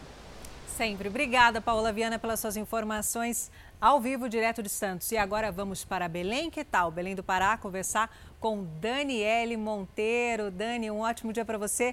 Muita chuva prevista para esse final de semana por aí? Sim, muito bom dia a todos. Pois é. O final de semana promete ser de muita chuva aqui na capital paraense. Neste momento, o sol apareceu um tanto tímido, mas está entre nós. Só que à tarde e à noite são previstas pancadas de chuvas. Neste momento, a temperatura mínima é de 24 graus ou seja, está muito quente e deve atingir aí 32 graus. No domingo não vai mudar muito não, viu? Pela manhã teremos sol, à tarde, à noite teremos nuvens carregadas. As temperaturas vão variar de 21 a 34 graus. Eu volto com você no estúdio Talita. Lugar sossegado, com pedalinho. Obrigada, Daniele, pelas informações. Quem mora em Belém já sabe que o guarda-chuva é sempre na bolsa, né? E o final de semana deve ser de calor, sabe aonde? No Rio Grande do Sul. Quem conta pra gente é o nosso repórter Fernando Manso. Fernando está em Porto Alegre. Um ótimo dia para você. Como que fica o tempo por aí esse sábado e domingo?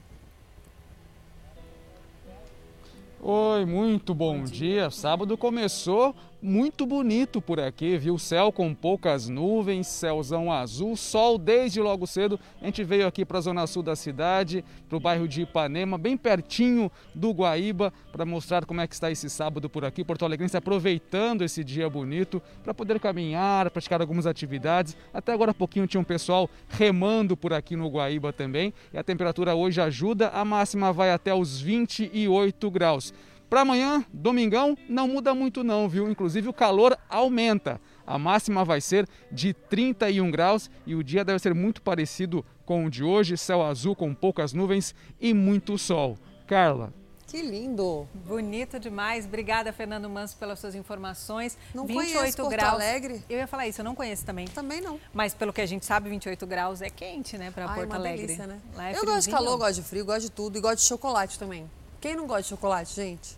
Difícil, né? Difícil. Agora, olha só essa novidade. Você já pensou em se hospedar num hotel totalmente inspirado no chocolate? Tô pensando agora, tô amando, tô adorando, já quero estar tá lá, viu? E olha, isso é possível sim, em breve, na Serra Gaúcha, em um lançamento inédito no Brasil. O nome? Chocotel.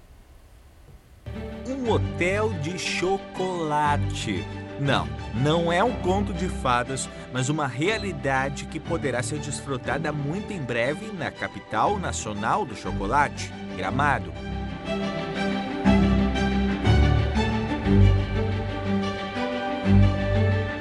O doce marca presença nos mínimos detalhes do empreendimento.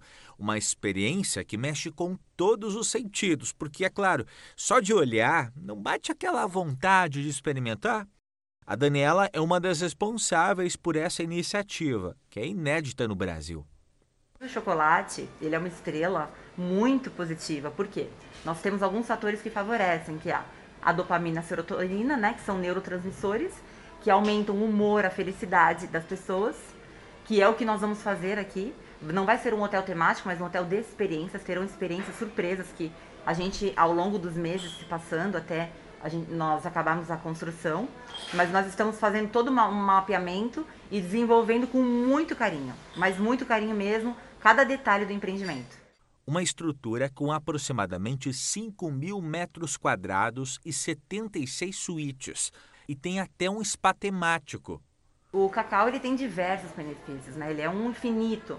E nós estamos estudando cremes de alta performance, né? com uma indústria farmacêutica muito é, segura e nós estamos fazendo creme por creme, colocando ali é, todas as vitaminas e nutrientes para alimentar a pele. Então o Choco Spa ele vai ter cremes de alta performance, onde vai ter nutrição celular com alguns benefícios bem interessantes, né? O Chocotel está sendo construído em uma das principais avenidas de Gramado, a Borges de Medeiros, bem no centro da cidade. A previsão é de que em 2022 tudo esteja pronto para que as pessoas possam se hospedar por aqui. O primeiro hotel de chocolate do país promete uma experiência que une hotelaria, entretenimento, bem-estar e, claro, muita água na boca. 2022 já tem um programa aí no Chocotel. Já está anotado. Maravilhoso. Não, não tem mais nada. Acabou. De chocolate, então, assim? Não. Ó, gente, má sedentarismo, má, calma aí, má alimentação, misturei sedentarismo e pandemia, uma combinação explosiva que faz crescer o número de obesos no país. E a obesidade, quando vira doença, pode causar doenças graves, entre elas, acredite, o câncer. A alimentação desregrada e o sedentarismo já atingem a maior parte dos brasileiros, ainda mais com o isolamento social. Rotina que tem feito crescer o número de pessoas acima do peso nos últimos anos. Hoje, já são mais de 96 milhões. Realidade que deixa especialistas da saúde em alerta. São números preocupantes. A gente tem que encarar de uma forma é, inteligente. Até porque já é comprovado que a obesidade pode aumentar o risco de desenvolver doenças crônicas, como hipertensão, diabetes e até 13 diferentes tipos de câncer. Câncer de mama, tireoide, estômago são apenas alguns que podem ser impulsionados por esse problema. O câncer de esôfago, o oitavo mais frequente no mundo, também entra nessa lista. O oncologista explica que a obesidade agrava processos inflamatórios e pode também impactar os hormônios, facilitando assim o crescimento de células cancerígenas. A obesidade poderia aumentar a incidência desses tumores por esse desbalanço hormonal, produção de fatores estimuladores de células tumorais, fatores de crescimento tumoral e pelo estado pró-inflamatório. Esta endocrinologista deixa um alerta. É preciso investir numa rotina saudável desde a infância. Mas é educação alimentar. Não é, é às vezes não está acima do peso agora, mas lá, lá na frente vai ter dificuldade de perder peso devido a esse transtorno alimentar. Então, a alimentação saudável é para todos e a atividade física. Para Alice, a obesidade chegou durante o tratamento contra um câncer de tireoide. Ela engordou mais de 25 quilos aos 28 anos Exercícios diários de alimentação regrada passaram a fazer parte da rotina. Eu sabia que todas essas, essas formas de eu ajudar a perder peso depois, elas não só seriam para eu perder peso, mas também para eu ter menos efeitos colaterais relacionados ao tratamento e diminuir o meu risco de eu ter câncer de novo, né? Porque se eu conseguisse controlar a obesidade que eu estava naquele momento, Hoje, a Alice, que é médica, se dedica a uma ONG para ajudar pessoas que passaram pela mesma situação que ela. A gente atende pessoas que passaram, estão passando pelo câncer, estão em tratamento de câncer é, e que precisam ter uma qualidade de vida melhor. Morreu aos 91 anos nos Estados Unidos o ator Christopher Plummer, o inesquecível capitão do filme A Noviça Rebelde. O clássico de 1965 entrou para a história do cinema, mas Christopher Plummer atuou também nas telas ao longo de décadas. Quem não lembra desse ator incrível? Ele foi o mais velho a receber um Oscar em 2012 de melhor ator coadjuvante pelo filme Toda Forma de Amor. A causa da morte não foi divulgada. Uma família suspeita de vender carnes de cortes nobres conseguidas com roubo de cargas. De acordo com a Polícia Civil, os criminosos distribuíam a mercadoria em estabelecimentos do Distrito Federal e também de Goiás. Cinco pessoas foram presas. Os mandados de prisão aconteceram em Brasília e Goiânia pai, três filhos e o genro que comandavam a rede de frigoríficos, suspeita do roubo de cargas de carnes, foram detidos. As investigações começaram depois de um roubo em Cocalzinho, no interior de Goiás. Que nós tínhamos no nosso banco de dados é, informações dessa, dessas pessoas em outras investigações, nós conseguimos diligenciar em supermercados de, do Distrito Federal e localizar dentro desses supermercados esses produtos que estavam, estavam sendo comercializados. De acordo com as investigações, a rede de frigoríficos familiar funciona em Taguatinga, no Distrito Federal. Especialista em carnes nobres e com mais de 20 anos de mercado, não levantava suspeitas. As cargas roubadas eram levadas para uma das unidades e tinham as embalagens trocadas. As outras filiais eram responsáveis responsáveis pela emissão de notas fiscais frias. O esquema já durava pelo menos três anos e causou um prejuízo de cerca de 12 milhões de reais. A polícia apreendeu caminhões, caminhonetes e notas fiscais que devem confirmar a lavagem de dinheiro dos roubos de cargas e até de tráfico de drogas. Funcionários dos frigoríficos que foram vítimas seriam informantes da organização criminosa. Você vai ver agora um bebê fujão e sortudo. Câmeras de segurança flagraram um bebezinho escapando de um acidente na Grande São Paulo. A menina, de apenas um ano e cinco meses, estava com a mãe e a avó no apartamento quando abriu a porta e saiu, sem que as duas percebessem. O vídeo mostra o momento em que a bebê sobe no carrinho e ó, desce ladeira abaixo no condomínio. Outra criança que estava brincando no local viu a tempo, porque a ladeira segue, viu, rua abaixo, e socorreu a menina. Ainda bem, ela não sofreu ferimento algum.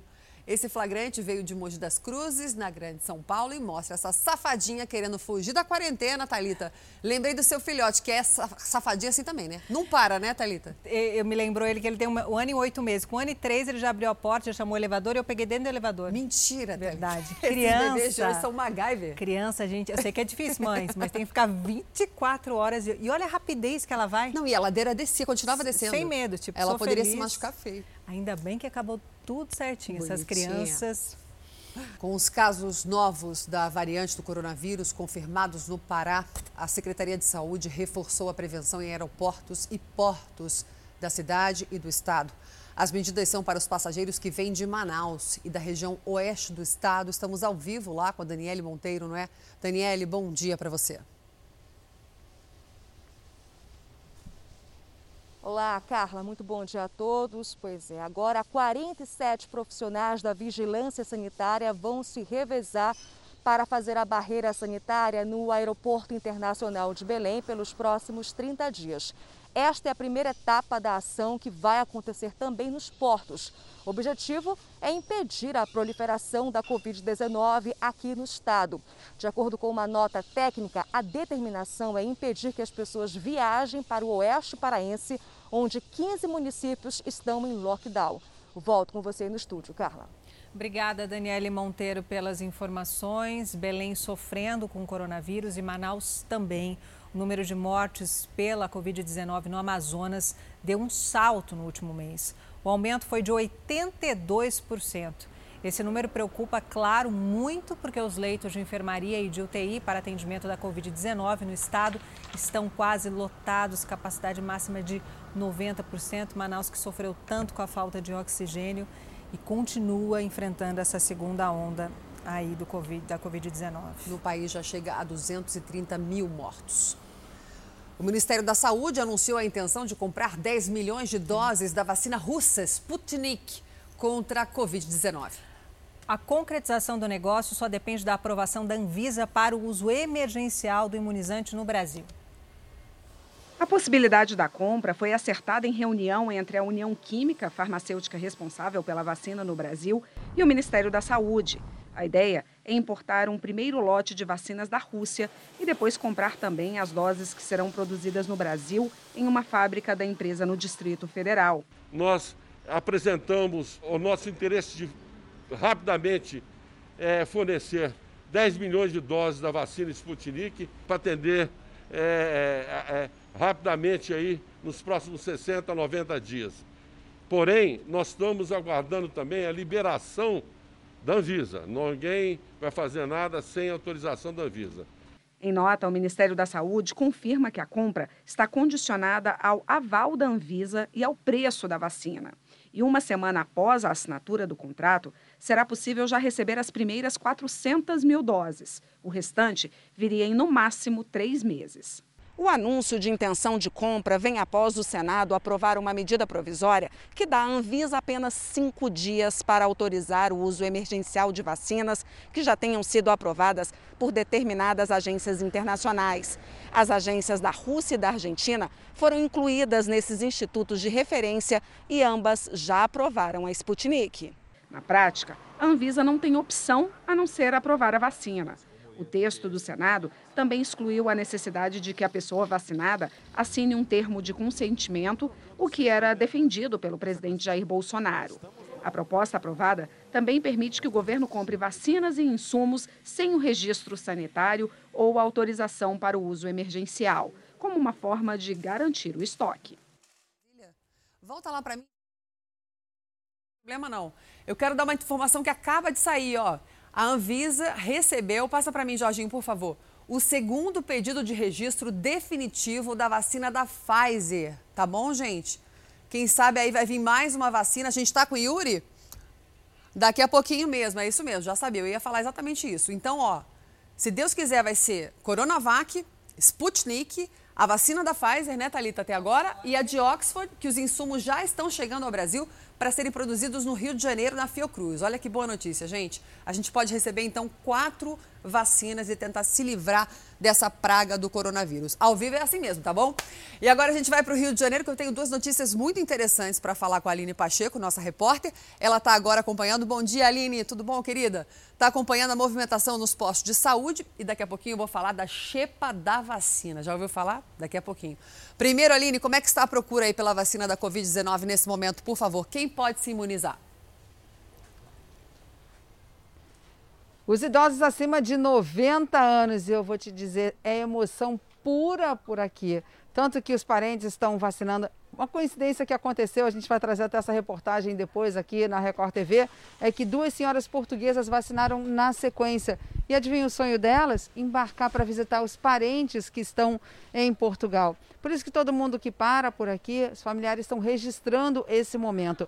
São 20 mil doses disponíveis hoje nos postos de drive-thru aqui no Rio de Janeiro. A chuva não atrapalhou, deu uma trégua. As pessoas estão vindo aqui se vacinar. E agora com essa antecipação do calendário, a expectativa de todo mundo é inclusive mexer nessa tabela de vacinação ao longo dessas semanas até o fim de fevereiro. Já foi antecipado para 90 anos e a partir dessa semana pode ser que uma outra categoria até 80 anos já comece a ser vacinada e já estão se pensando também em outras categorias para vacinar, como por exemplo os professores, já que as aulas voltaram aqui no município. Num primeiro momento eles passam por uma triagem ali na frente que está sendo feito por alunos de biomedicina de uma faculdade. E quem está aqui nesse lado onde nós estamos aplicando as vacinas são os alunos do último ano do curso de enfermagem. A gente vai caminhar um pouquinho para aqui, vamos ver, estão terminando ali no fundo já de vacinar um idoso todos os cuidados são tomados aqui. Nós perguntamos inclusive sobre a ausência de luvas. Eles explicaram que a luva protege quem está aplicando, mas não quem está recebendo a vacina. Então, o álcool em gel o tempo inteiro, quando eles passam na mão, faz esse tipo de proteção. Aquela senhora acabou de ser vacinada, já está seguindo para casa feliz e com essa alegria e emoção, Carla, é que a gente volta com vocês aí. Perfeito, Aline. E o movimento fraco no Rio de Janeiro, né? Pouca gente em São Paulo também, a maioria já foi vacinada. Então, essa semana, a gente fique atento, pode antecipar a vacinação dos idosos, acima de 84 anos. Vamos ficar de olho. Agora, Aline, você já ouviu falar, gente, no Rio de Janeiro, as vacinas que sobram, não se pode usar o mesmo frasco, né? Se você usa duas, três doses, acaba sobrando um pouquinho. Elas estão sendo aplicadas em quem estiver numa fila. Está sendo chamado de chepa da vacina. Aline Pacheco, você ouviu falar nisso, querida? Eu fiquei espantada e aí está acontecendo aglomeração. Tem tapa, troca de soco, de, de, de, chute das pessoas querendo pegar ali a chepa da vacina. É o Brasil, né, Aline? Que absurdo, né? Infelizmente real. Isso tudo começou em postos de vacinação, onde se abria a ampola e aí você tem 10 doses ali. Aí você vacinava três pessoas, porque primeiro dia era 99 anos, não tinha tanta gente assim acima dessa faixa etária. E aí as pessoas do posto ficavam com aquela vacina e iam fazer o quê? Alguns postos tomaram a liberdade de procurar asilos por perto para vacinar não só os idosos, mas também vacinar os profissionais que trabalhavam aí. A notícia se espalhou e o que, que aconteceu? Saiu todo mundo correndo na direção dos postos para dizer o seguinte: olha, está sobrando, eu quero, está aqui meu braço. E aí virou uma confusão, virou uma aglomeração, a prefeitura precisou se reorganizar, reorganizar inclusive essa tabela, por isso essa antecipação aí descendo para 90 anos, para que realmente essa categoria, que é a prioridade prioritária, fosse vacinada nesse momento e evitar essa confusão dessa chepa da vacina, né, Carla? Inacreditável, Aline. Olha aí, gente, agora ao vivo, eu realmente estranhei a falta do uso da luva, gente, sinceramente. Acho que esse protocolo deveria ser revisto. Todas as vacinas aplicadas internacionalmente, os profissionais usam luva e passam ali um álcool antes de aplicar. Aqui no Brasil, não. Vamos esperar aí a resposta oficial. Agora, no Brasil, a gente tem vacina roubada, fura fila, chepa da vacina. E tem aquele caso, você se lembra da senhora vacinada com uma seringa vazia? Tem isso também. E esse caso fez com que a Secretaria de Saúde do Amazonas mudasse o protocolo de imunização do estado. Eu estou rindo para não chorar, né? Cleiton Pascarelli, bom dia para você. Como é que vai funcionar agora para evitar a vacina vazia?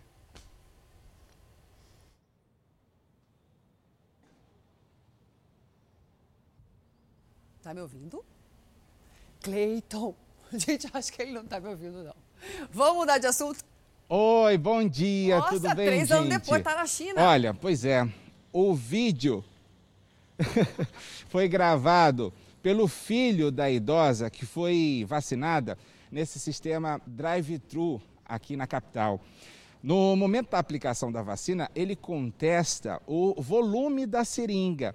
Aí o profissional percebe que ela está vazia. Ele pede desculpa, vai, pega uma dose completa e aí sim essa mulher foi imunizada.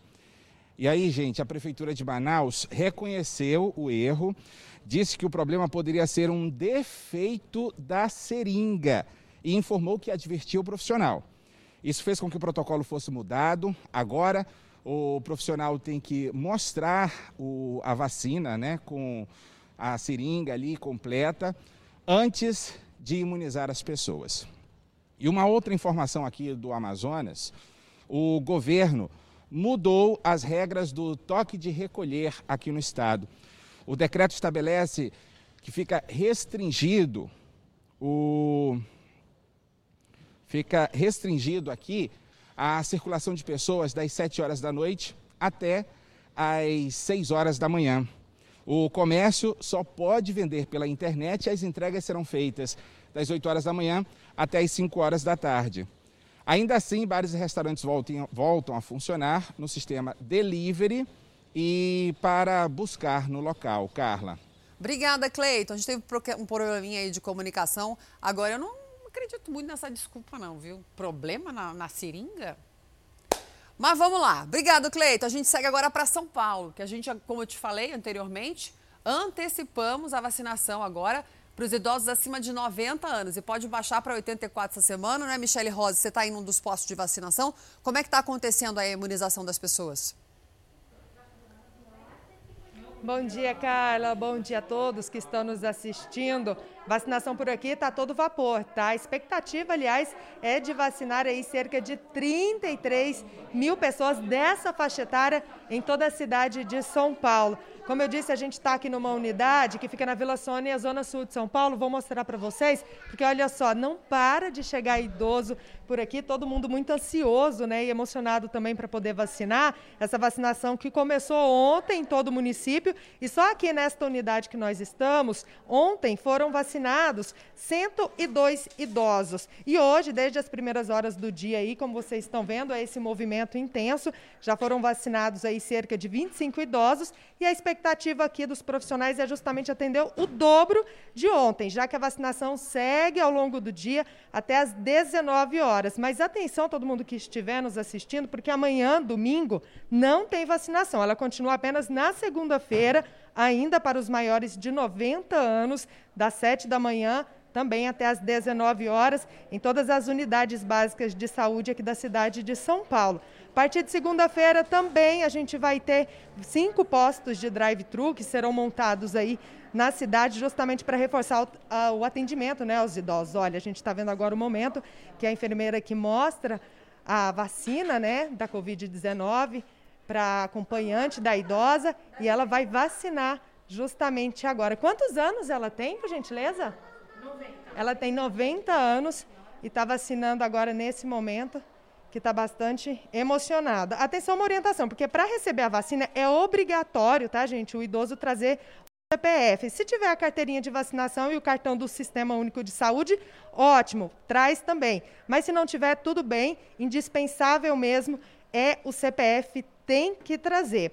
É, é, é, permitido né, apenas um acompanhante aí por pessoa. E aquele idoso que está acamado, não tem condição de vir aqui é, tomar a vacina, fica tranquilo, porque aí é só ligar na sua unidade básica de saúde mais próxima da sua casa e solicitar esse atendimento, porque os profissionais vão até em casa para poder dar vacina. Olha aí, orgulhosa, com 90 anos, mostra a carteirinha de vacinação. Agora, para mais informações, se você quiser saber, ficou com alguma dúvida, entra no site buscasaude.prefeitura.sp.com .gov.br, porque lá tem tudo isso que eu expliquei e mais um pouco, tá, Talita? É, eu estava comentando aqui com a Talita Michelle, é interessante, né, Talita? Os idosos que estão recebendo a vacina agora, os parentes filmam, né? É quase um momento histórico. É. Todo mundo querendo sair do coronavírus, Michelle. É. Né, Thalita? É isso, é um alívio, uma emoção ver os nossos idosos vacinados, já que eles fazem parte do grupo de risco. Obrigada, Michelle. Acompanhamos uma vacinação ao vivo aqui. Até ontem o Brasil tinha ultrapassado 3 milhões de vacinas aplicadas contra a Covid-19 só em São Paulo, mais de 650 mil doses. Hoje, com certeza, esse número já vai estar bem maior. Falta muito ainda, mas estamos caminhando, né, Thalita? Ainda bem. E o Instituto Butantan enviou mais um lote da vacina Coronavac para o Ministério da Saúde.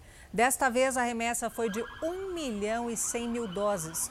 O total de vacinas entregues pelo Instituto Butantan para o Programa Nacional de Imunizações agora soma 9 milhões e 800 mil. Mais 17 milhões de doses vão ser entregues a partir de 23 de fevereiro. O contrato já assinado com o governo federal prevê um total de 46 milhões de vacinas até o fim de abril. É uma correria das vacinas. Agora sim, a gente conseguiu contato com Brasília, porque, como eu disse, acabou de sair essa notícia: a Anvisa recebeu o segundo pedido de registro definitivo, desta vez, da vacina da Pfizer, não é, Yuri Ascar? Conte pra gente, por favor. Bom dia.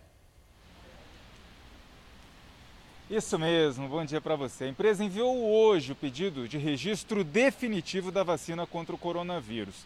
Agora, essa aprovação vai ser o principal fator para que a empresa possa comercializar e distribuir a vacina para a população. O registro e avaliação completa, com os dados mais robustos dos estudos de qualidade, eficácia e segurança. E a Anvisa não colocou um prazo para concluir essa avaliação. Talita, Carla. Obrigada, Yuri, pelas suas informações ao vivo de Brasília. E novidades no caso do cantor Anderson Leonardo, do grupo Molejo, acusado de abuso sexual pelo dançarino MC Mylon. Em depoimento à polícia, o vocalista admitiu que teve relação com a suposta vítima, mas que tudo foi consensual. O vocalista do Molejo. Esse caso agora é investigado pela polícia do Rio de Janeiro e novas testemunhas vão ser ouvidas. O cantor falou com exclusividade pra gente. Veja uma promessa. Eu tô aqui com meu padrinho, ó. Tamo junto aqui nessa parceria, acabamos de fechar aqui agora. É isso aí. Aguardem MC Mylon pra produtora Papai Pelé. Que levou um jovem cantor de 21 anos aos palcos de um ídolo da música brasileira, Anderson Leonardo do Molejo.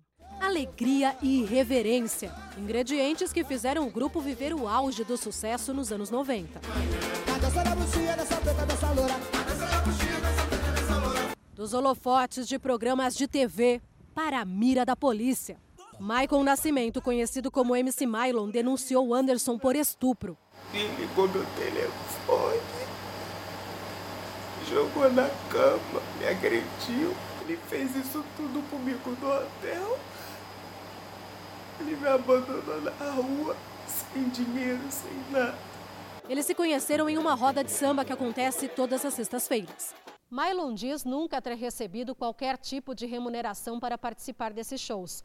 Em um deles, conta ter discutido com Anderson por causa de figurino.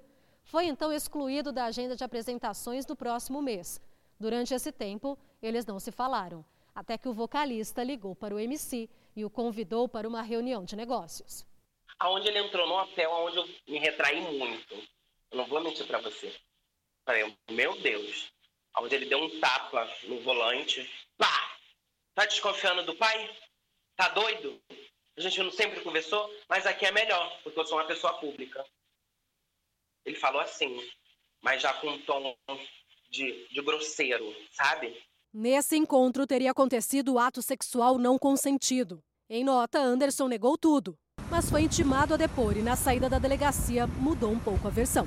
Eu tudo consensual, tá? Foi tudo permitido. As investigações agora analisam as imagens do circuito de segurança e novas testemunhas serão ouvidas, como funcionários do hotel. Vamos apurar toda essa história e é, o que tiver que. Aonde a gente tiver que chegar, nós vamos chegar.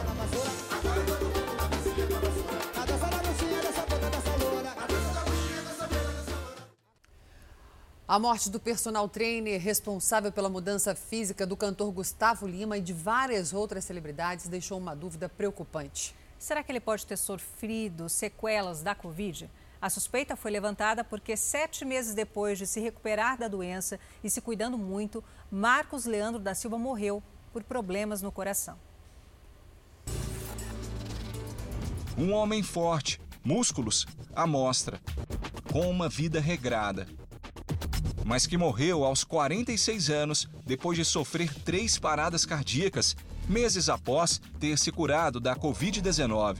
Há 12 anos, o Marcão montou um estúdio de musculação em um dos bairros mais nobres de Goiânia, numa época em que o treinamento individual não era tão comum como é hoje.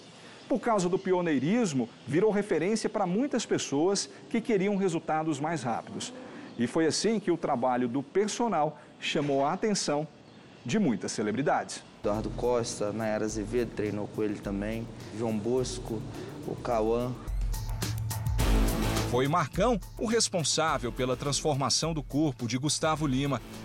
Depois de saber da morte do personal, Gustavo Lima postou uma foto com o treinador nas redes sociais. Foi você que me ingressou nesse mundo de academia, disse. E completou: vai fazer muita falta. O cantor João Bosco, que faz dupla com Vinícius, estava em choque. Foi até um susto quando eu soube.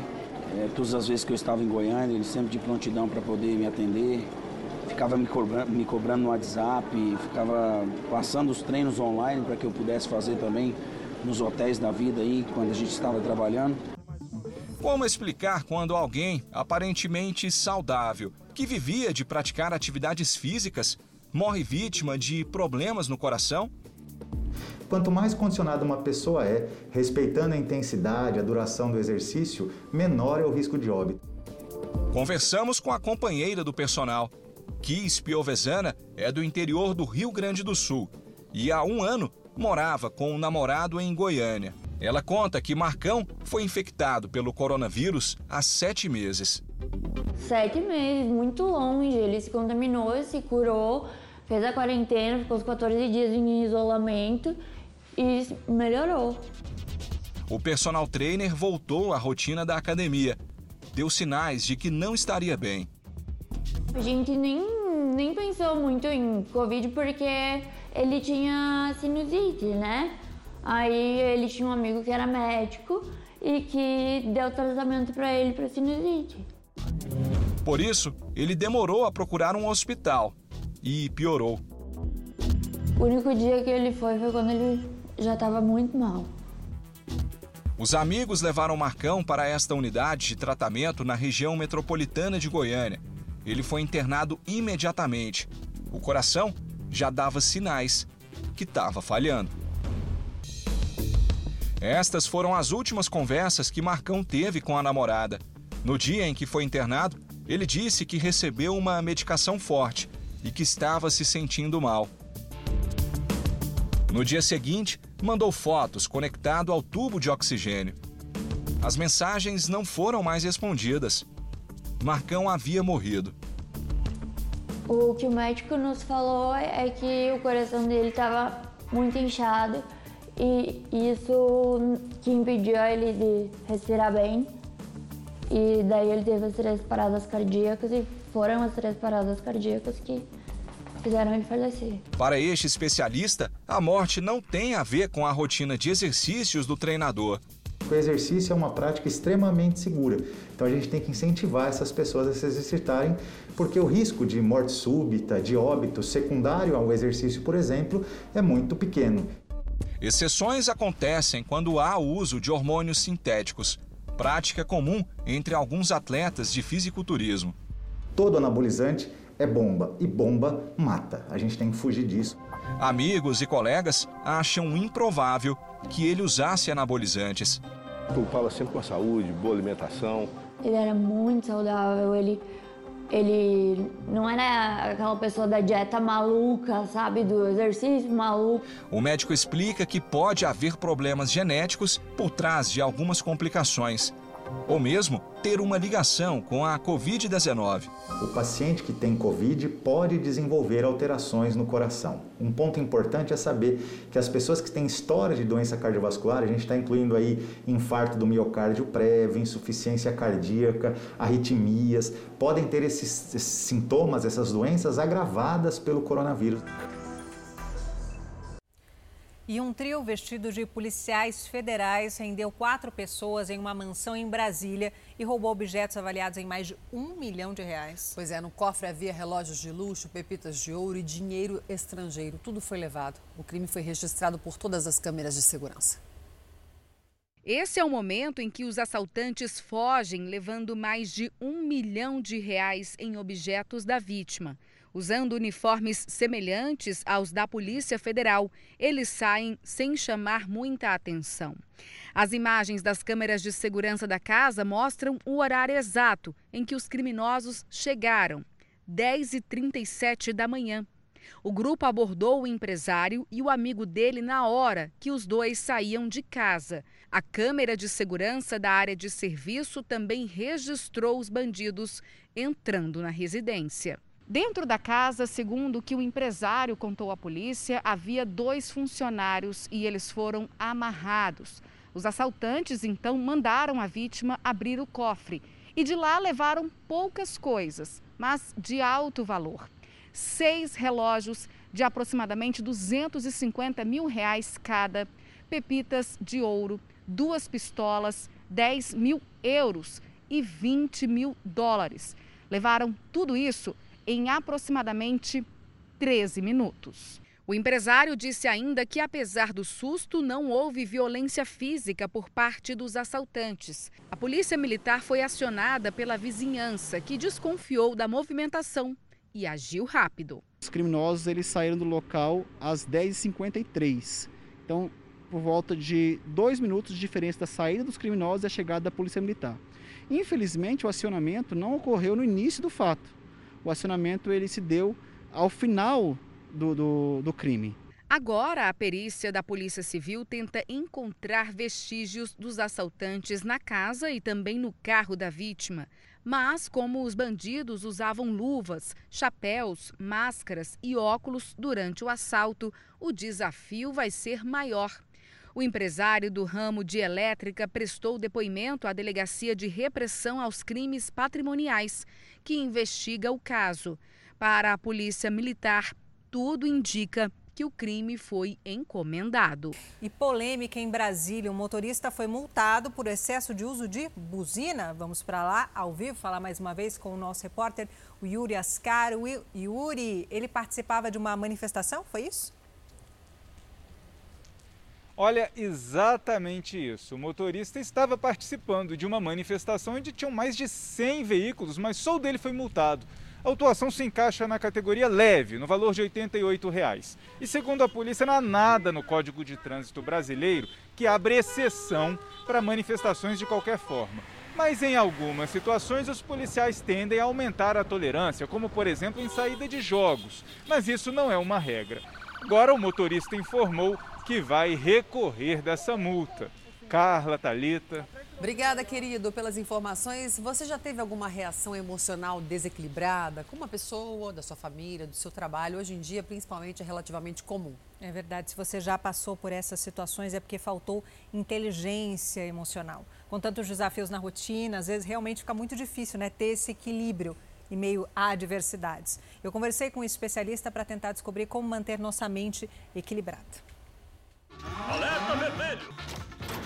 A minha mão ficou toda retraída, o meu corpo ficou todo endurecido e eu só chorava, chorava, chorava, chorava. O motivo? Uma briga que começou por um desentendimento com um motorista de aplicativo. A Jéssica é pedagoga, tem 24 anos, é mãe, casada e está em busca do equilíbrio emocional. Jéssica, quando que começaram seus desafios emocionais? Quando eu tinha sete anos, a professora chamou a minha mãe e aí ela comunicou que eu estava com provavelmente um.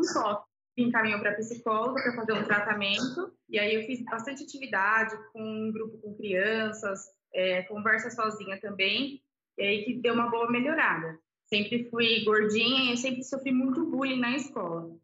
Então, com 9 para 10 anos, eu comecei a criar um hábito de ficar sem comer. E quando eu tinha os 12 anos, eu levava para a escola uma escova de dente e eu forçava o, o vômito para poder ficar mais magra. Aos 16 anos, ela descobriu que tinha um problema grave no colo do útero e que dificilmente engravidaria. Mas depois de anos de tratamento, ela realizou o sonho de ser mãe. Foi nesse momento que a alegria teve de ficar de lado em meio à tristeza. A irmã de Jéssica, que também estava grávida, perdeu o bebê. Ao mesmo tempo que eu queria postar, mostrar a minha bebê, como estava feliz e toda aquela novidade da maternidade, eu tinha que pensar, mas e a minha irmã, né? Jéssica foi forte e teve equilíbrio emocional para lidar com a situação. Doutor, o que é ser inteligente ou equilibrado emocionalmente? ser capaz de identificar as nossas emoções e também a dos outros, aquilo que a gente faz através da empatia, para depois disso, refletindo, escolher um caminho que te leve a melhores consequências. Quais são as emoções mais comuns? A raiva, o medo, a tristeza, o nojo ou aversão é a mesma coisa, e a alegria. Sou a tristeza. Oh, que bom! Eu, eu sou a alegria. E essas cinco emoções já viraram até personagens de filme. O vencedor do Oscar de melhor animação em 2016, Divertidamente, é um filme que mergulha nesse universo das emoções. A história se passa dentro da cabeça da personagem Riley, de 11 anos. E são exatamente essas emoções que se transformam em personagens, que ocupam a sala de comando da mente da garotinha. Já chega! Vai pro quarto! Deu piti! E com razão! O que fazer quando a gente percebe que passou do ponto? Bom, nessa hora, você precisa ter alguma coisa a mais que a resposta emocional. E a evolução nos presenteou com a cobertura lá no nosso cérebro, que é onde a gente tem a consciência e a razão. Então, ter consciência e razão nada mais é do que raciocinar sobre aquilo que está acontecendo como a gente está reagindo e quais vão ser as consequências, para a gente poder modular e controlar um pouquinho o sistema emocional. Razão e emoção. Uma dupla imbatível para o sucesso da inteligência emocional. E para que nossas emoções entrem menos em atrito no nosso cérebro, ou como diz no filme, na nossa sala de comando, algumas dicas são importantes. Saiba seus pontos fortes e também os fracos. Invista no que tem de melhor. Cuide da saúde. Se exercite e coma bem. Fome, sedentarismo insônia alteram nossa capacidade de reagir com equilíbrio. Gratidão. Lembre-se de sempre agradecer tudo o que conquistou. Você tem uma bonequinha de três anos chamada Maria Eduarda. Ela é a sua incentivadora em busca desse equilíbrio emocional? Eu vou dizer que ele é o único motivo de eu ai, tentar ter esse equilíbrio, porque eu fui em busca de ajuda quando eu percebi que eu estava me alterando com ela. E tem uma notícia boa na história da Jéssica. Lembra da irmã dela que tinha perdido o bebê? Agora a família ficou completa. E aí nós temos o Daniel, que hoje é meu afilhado, ele é a coisa mais rica, né? Ele e a Maria junto. Eu falo que é a nossa alegria. E a luz, né? Que veio pra gente. Eu espero que juntos nós possamos continuar no equilíbrio emocional todo mundo. Tem uma notícia, gente, que acaba de chegar muito triste. Morreu no Amazonas o cantor da banda Carrapicho. Daqui a pouquinho a gente volta com novas informações sobre o caso. Você se lembra dele, daquela música Eu quero tique tique tique tique tá? Infelizmente, 90, morava né? no Manaus, em Manaus, pegou a Covid-19 e morreu no hospital. A notícia acaba de chegar, tá bom? Daqui a pouquinho a gente mostra. Agora a gente chama o quê, gente? Tão triste a notícia, né? Recentemente teve no Domingo Espetacular uma matéria incrível com ele, relembrando a carreira, entrevistando ele, uma matéria belíssima no Domingo Espetacular. Não sei se chegaram a assistir. E infelizmente ele não resistiu, tinha 69 anos, foi internado com a Covid-19 no hospital e não resistiu, morreu, fez muito sucesso. Essa banda que surgiu no Amazonas e ganhou o mundo. O que, que, a gente chama agora, gente? Qual a reportagem? A gente vai ver essa investigação da Polícia Federal, Carla, que ela revelou um esquema de corrupção em presídios de Roraima. Agentes penitenciários e funcionários do alto escalão da Secretaria de Justiça do Estado foram presos. Pois é, e eles são acusados de dar regalias aos detentos em troca de dinheiro. O esquema criminoso começou a ser investigado quatro anos atrás, Sim. depois de um massacre. Você se lembra? Na maior penitenciária do estado. Janeiro de 2017. Um massacre em Roraima choca o país. 33 detentos foram mortos e decapitados na penitenciária agrícola Monte Cristo, em Boa Vista. As execuções aconteceram pela disputa de poder entre as facções criminosas. Ainda em 2017, a OAB fez uma vistoria e classificou Monte Cristo como uma bomba relógio prestes a explodir. E no ano seguinte, o governo federal determinou a criação de uma força-tarefa de intervenção penitenciária que assumiu o controle dos presídios de Roraima. A Polícia Federal começou uma investigação. O objetivo era entender melhor a influência das facções na cadeia. Mas os federais descobriram um outro problema: uma rede de corrupção envolvendo funcionários da Secretaria da Justiça, agentes penitenciários e os próprios presos. Segundo os investigadores, os servidores ganhavam dinheiro. Em troca, garantiam regalias e faziam favores aos criminosos. Depois de mais de três anos de investigação, em dezembro do ano passado, a Polícia Federal deflagrou a Operação Alésia. 29 mandados de prisão e 50 mandados de busca e apreensão foram cumpridos. Em conversas telefônicas e mensagens de áudio interceptadas, fica claro o esquema de regalias que alguns presos tinham acesso, não só na penitenciária Monte Cristo, mas em outros presídios do estado. Os grandes beneficiários, na verdade, eram pessoas com poder aquisitivo. Então, via de regra, a gente tinha chefes de facções, né? É, a gente tinha também empresários é, bem-sucedidos do, do Estado, com condições financeiras. Um dos presos com poder aquisitivo era o empresário José Queiroz da Silva, conhecido como Carola. Condenado por pedofilia e prostituição infantil, Carola cumpria a pena na cadeia pública de Boa Vista. Numa conversa telefônica, Lucas da Silva Nascimento, que tinha cargo de chefia na Secretaria da Justiça, pede a um agente penitenciário para liberar a entrada do irmão de Carola na cadeia, fora do horário de visita. Queria que você permitisse que o meu amigo fosse visitar o irmão dele cinco minutos só. Pode quebrar esse galho? Desta vez, o agente recusa o pedido, mas admite que o empresário tem privilégios de visitas fora de hora. Deixa falar aqui a situação do Carola aí, bicho. Ele bicho recebe visita praticamente todo botão aí de algum, de algum cara aí, entendeu? Porque a filha do Carola vem todo dia aqui, pô, de manhã e de tarde.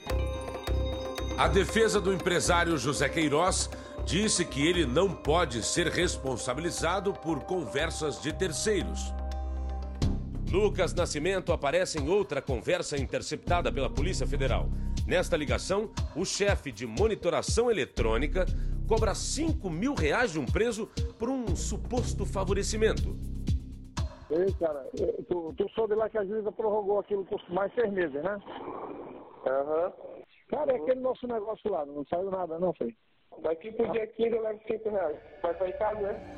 Em resposta à reportagem, o advogado de Lucas da Silva garante que ele é inocente e foi mal interpretado. Outro privilégio negociado com os presos era entrar na lista da remissão, ou seja, ter a permissão de trabalhar para diminuir a pena. Quem controlava a lista era Natan Souza Fonseca, levando em conta critérios pessoais. Tem um, um PCCzão fechado, eu estava olhando aqui que está na, na, na obra aqui, pô. O Ítalo. Pois é, deixa eu te falar, o Ítalo, pô, o tio dele, pô, é muito meu amigo meu vizinho lá. Ah, o tio dele, então beleza. Em nota, a advogada de Nathan Souza ressalta que não há provas nos autos contra ele. Até mesmo a entrada de uma televisão foi autorizada pelo diretor William Henrique Nunes de França. Porque eles estão fazendo a obra aí, aí eu deixei entrar uma televisão para eles aqui na 9. Então pronto, eu vou, vou, vou ligar pro, pro irmão dele, né, que trabalha comigo, para me deixar a TV aqui pra ele. Beleza, beleza, beleza. O advogado de William Henrique alega que a autorização para a entrada de televisão na cadeia não é ilegal. Dos 29 presos preventivamente pela Polícia Federal, três ocupam cargo de destaque na Secretaria de Justiça de Roraima.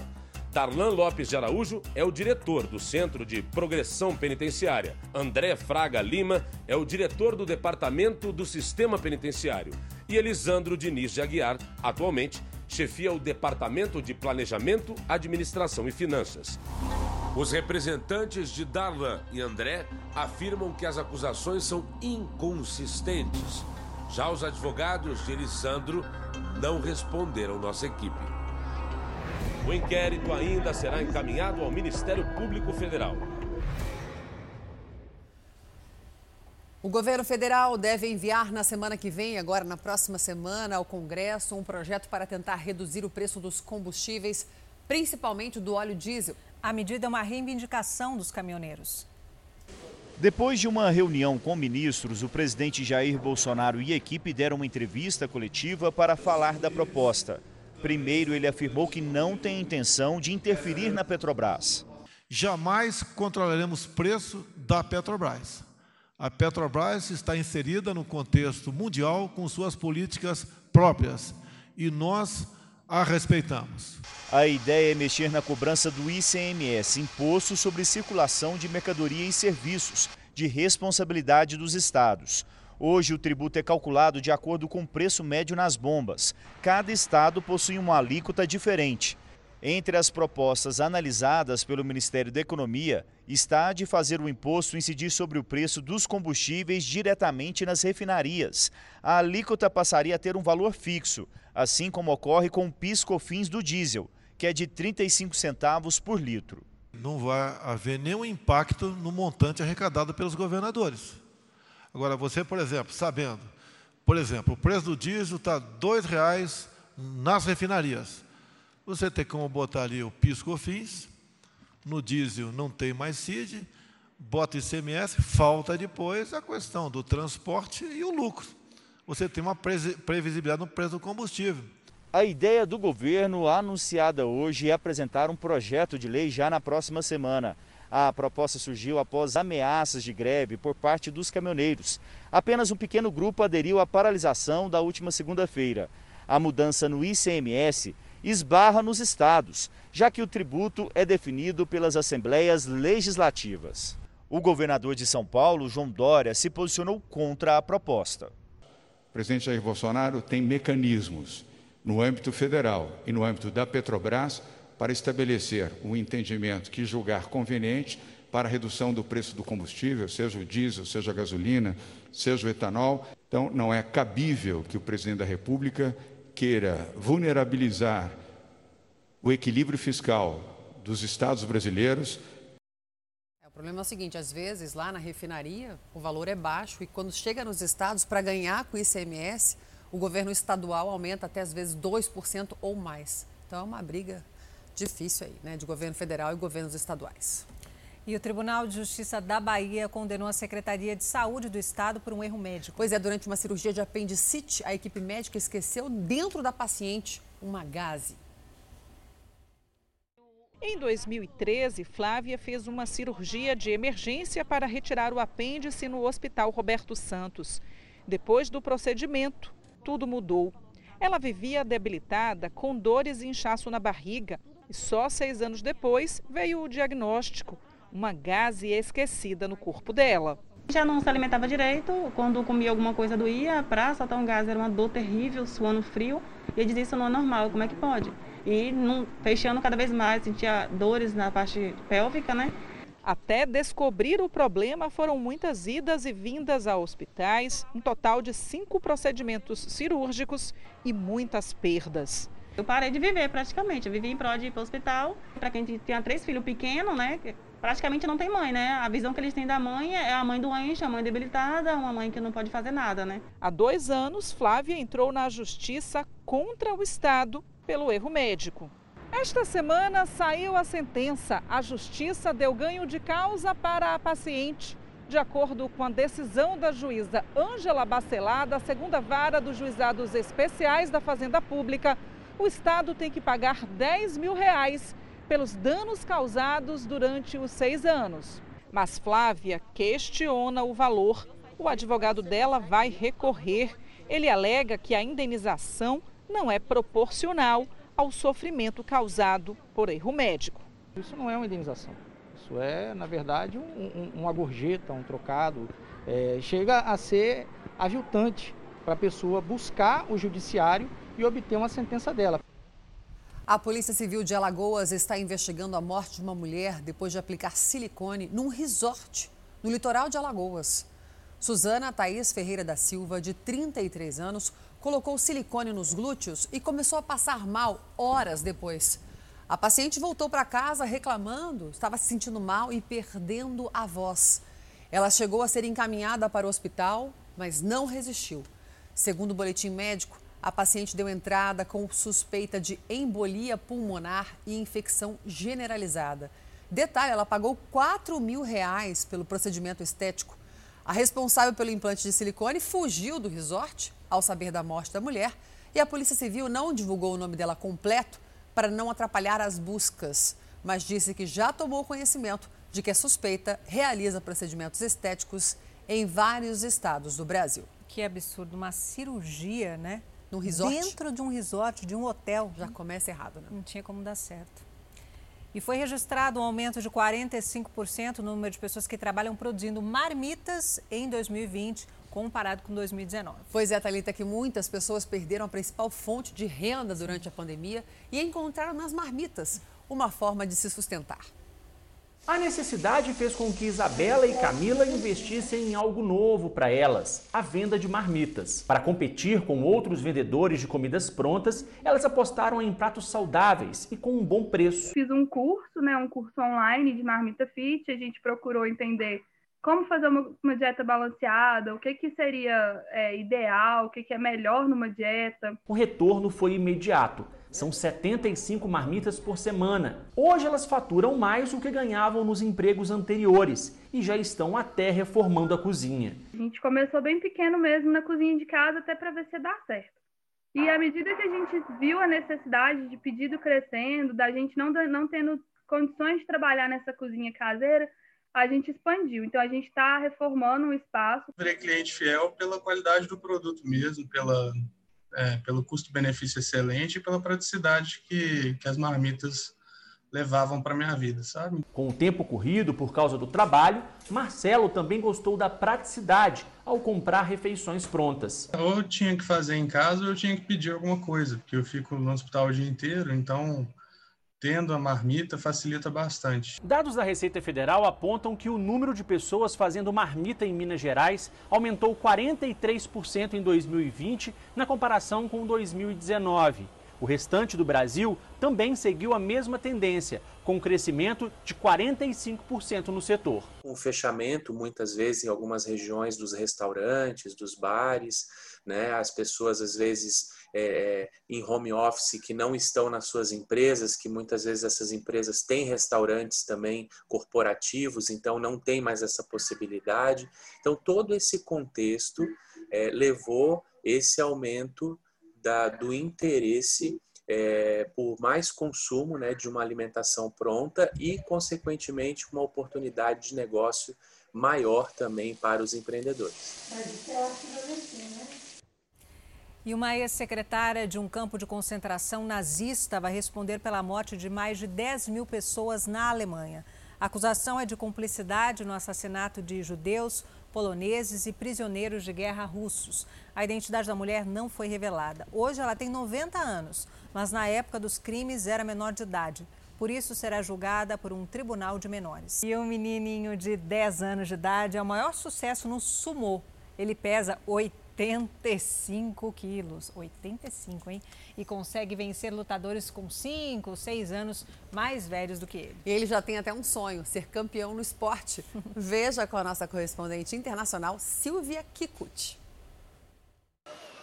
Kyuta Kumagai, de jaqueta verde, vai à escola no Japão igual a todas as crianças. Mas repare, ele tem o dobro do tamanho dos colegas da mesma idade.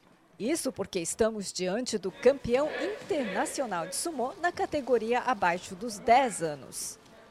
Isso mesmo, com apenas 10 anos de idade e 85 quilos, Kyuta é capaz de derrotar adversários em questão de segundos. Fico feliz quando consigo vencer alguém mais velho, diz o jovem atleta. Os treinos são planejados pelo pai. Seis dias por semana, Kyuta intercala os exercícios com aulas de natação e atletismo. Ele tem vocação. Quando era menor, fez uma luta de sumô e venceu sem nunca ter praticado, lembra o pai. Ele é muito esforçado, afirma o técnico. O sonho de Kyuta é igual ao de todos os lutadores de sumô, conquistar o título de Yokozuna, o nível mais alto desse milenário esporte japonês. Aí vamos poder vê-lo em ginásios como este, que realizam os grandes torneios. Força de vontade é o que não falta para Kyuta. Além dos treinos implacáveis, ele cuida da alimentação. Tem dias que consome até 4 mil calorias. E a meta nos próximos dois anos é aumentar mais 20 quilos. A luta para ser campeão não é fácil, mas pai e filho mostram que não vão desistir. Nossa equipe em Goiás foi testemunha de um pedido de casamento bastante inusitado. A história teve o desfecho durante uma abordagem policial, mas tudo não passava de uma grande armação. Essa história tem dois personagens principais, Alessandro e Maria Cleidiane, que estão juntos há três anos. O dia 5 de fevereiro foi a data escolhida por ele para pedir a mulher em casamento. E olha, não seria um pedido qualquer. Os envolvidos nesse plano são a equipe da Romu e a equipe da Record TV Goiás. O ponto de encontro foi em uma pracinha do Garavelo B.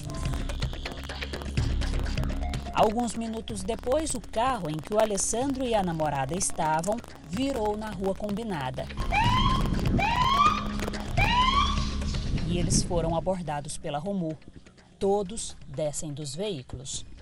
A gente está fingindo que vai chegar lá para cobrir uma ocorrência.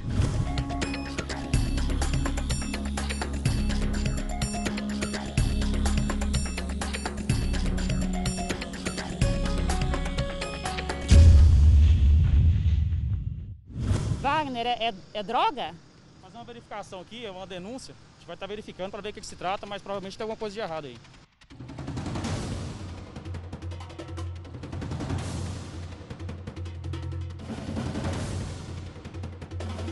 fazer uma verificação a priori, tem alguma coisa aqui que não está batendo.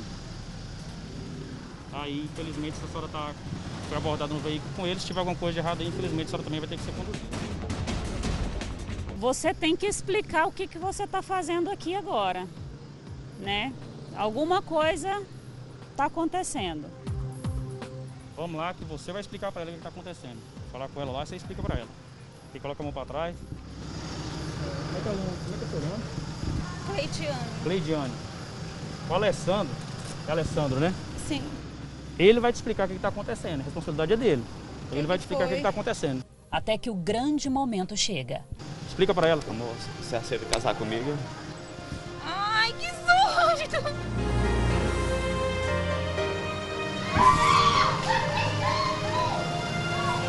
Você aceita, amor?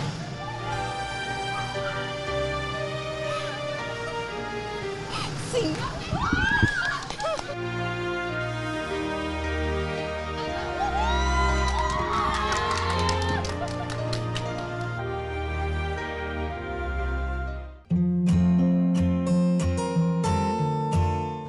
Tremendo. Oh, meu Deus. Ele também tá tremendo. Não tem como tremer, né? Oh. Gente, eu fiquei, eu fiquei, meu Deus do céu. Ai, pai do céu, eu nunca passei por isso. Foi igual eu falei pra você, eu nunca passei por essa situação. Você já tava nervosa, já, tremendo. Tava tremendo já. Ai, amor, te amo muito. De onde você tirou essa ideia? Ah, eu passei pela cabeça, eu vi uma vez pela internet, eu queria, queria criar algo novo. Ele é um amigo, companheiro, parceiro, pai para os meus quatro filhos. Somos muito unidos, somos uma família muito unida, graças a Deus. O casal até ganhou um presente da Romu a caneca vai ficar guardada para relembrar um dos dias mais importantes para eles. Já quero saber a data desse casamento, porque essa história de ficar noivo e já não vir com a data, né não? É, não dá certo. Então vocês já se organizam aí. Esse ano, certeza que nós casamos, esse ano, entendeu? Eu gosto é assim. Esse ano, certeza absoluta.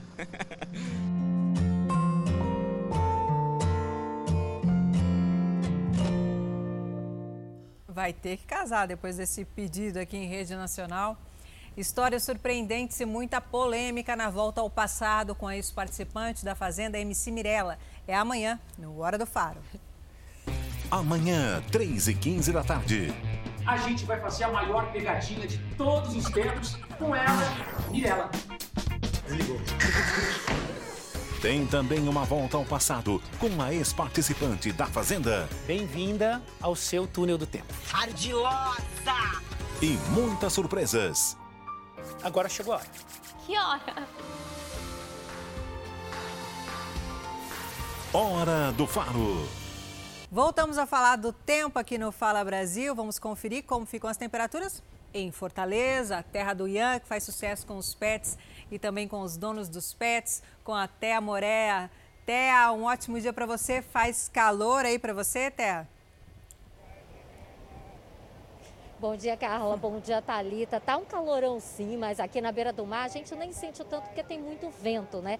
Para vocês terem uma ideia, a temperatura agora é de 29 graus e a previsão é que a máxima nesse sábado seja de 32 graus. Um clima propício para que o cearense realmente venha para a beira da praia. A Praia do Futuro hoje está bem cheia, com muitos frequentadores que vieram realmente bem cedo aqui para a beira do mar. Até porque a gente tem um decreto de restrição em que todas as atividades devem terminar, acabar por volta de 3 horas da tarde e as barracas também deixam de atender por volta desse horário. Melhor para o cearense, já que a previsão dá aí que no fim da tarde nós teremos aí pancadas de chuva com trovoadas aqui em Fortaleza. Difícil até de acreditar, porque se vocês olharem agora para o céu, ó, a gente não consegue encontrar nenhuma nuvem sequer no céu do Ceará, no céu de Fortaleza.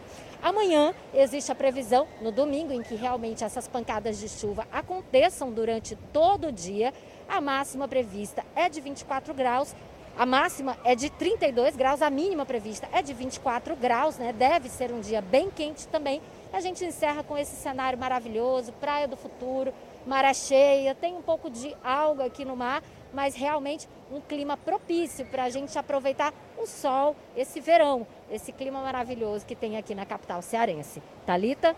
Praia linda em Fortaleza, né? Até 11 horas da manhã, quase faltando 10 segundinhos para 11 horas da manhã, horário de Brasília. Agora, até eu gostei de ver que tem bastante gente aí na, nas mesas, as mesas estão distantes uma da outra, deu para flagrar álcool em gel ali nas mesas. Então o pessoal está curtindo, mas ao mesmo tempo está se protegendo, porque é importante, né?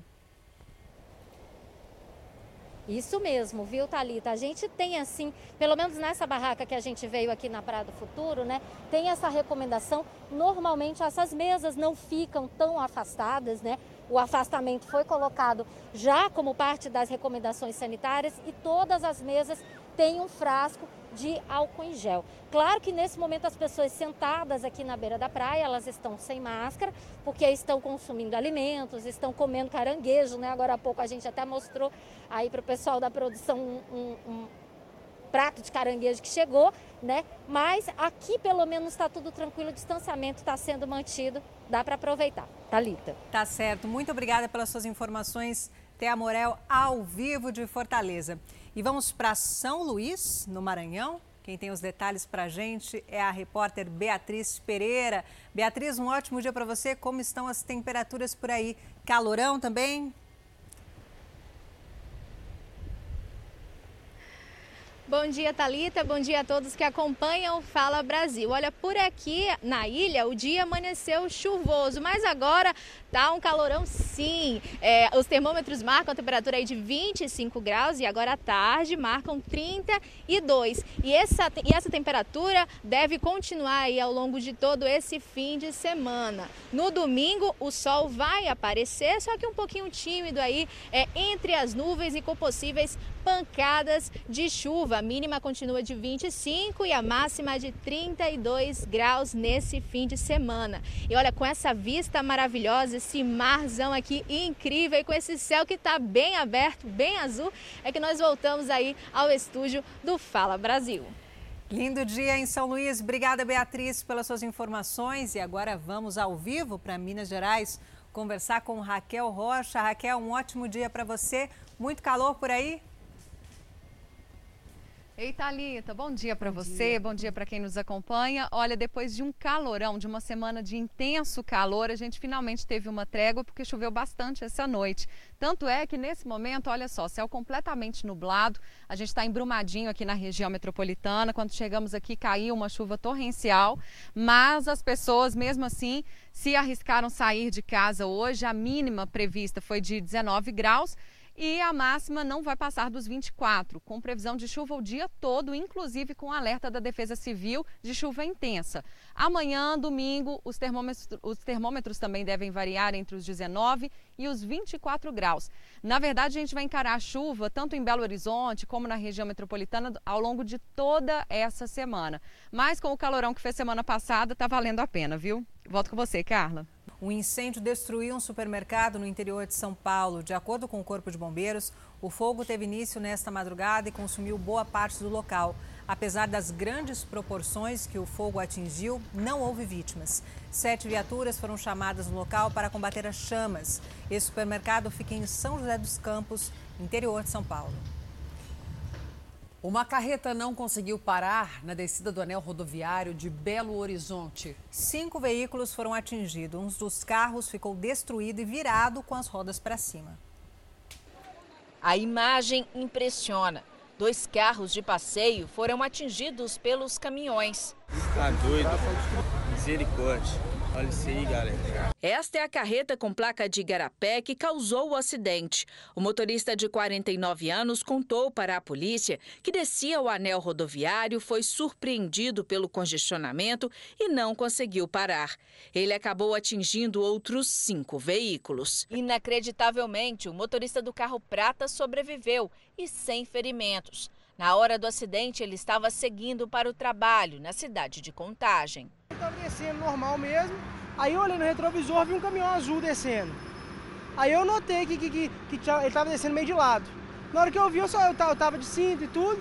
Peguei o carro, foi descendo e bateu e virou. Não, não, fiz muita coisa assim, não. Não deu tempo de desviar, não deu tempo de nada, não. Eu fiquei com medo demais, agradecer a Deus. A única coisa que eu fiz foi ajoelhar no chão e agradecer a Deus mesmo. Segundo a polícia, logo após o acidente, com medo, o motorista do caminhão que provocou a batida deixou o local e aguardou a chegada dos militares em outro ponto. Ele fez o teste do bafômetro e foi levado para o Detran para prestar esclarecimentos. No momento que teve o acidente, ele vislumbrando que poderia ser linchado, ele saiu do local e foi para uma garagem aqui próximo, aguardando, na verdade, a polícia militar chegar no local para poder dar segurança para ele sair. Todos os seis motoristas envolvidos no acidente fizeram o teste do bafômetro. Um deles precisou de atendimento médico e foi levado para a UPA Barreiro. Ele também deverá prestar esclarecimentos para a polícia, porque não tem carteira de habilitação. Você já ouviu falar em explante de silicone? É uma cirurgia feita para retirar o silicone dos seios. Recentemente, muitas mulheres famosas até resolveram aderir à prática. Mas o motivo é preocupante, viu? Todas tiveram problemas de saúde causados pelo implante de silicone. Estes vídeos chamaram atenção nas redes sociais.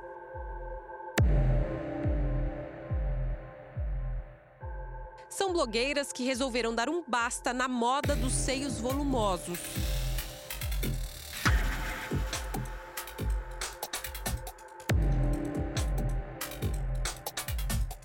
Elas decidiram abandonar as próteses de silicone.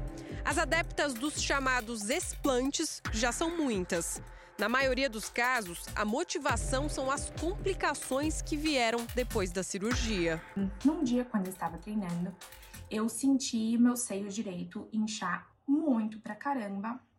E minhas costas, na mesma hora, começou a se contrair inteira e a inchar. Eu senti um monte de água indo ali pro local. Natália Destre resolveu expor aos seguidores sobre seu problema. Ela desenvolveu a pouco conhecida doença do silicone. Eu tinha muitas opiniões divergentes de diversos profissionais. Nunca ninguém relacionava o silicone. Queda de cabelo, infecções de repetição, fadiga e até falta de memória podem ser sintomas. Além da doença do silicone, uma outra possível reação ao implante é a síndrome ásia. São descobertas tão recentes que existem poucos estudos no mundo sobre o assunto.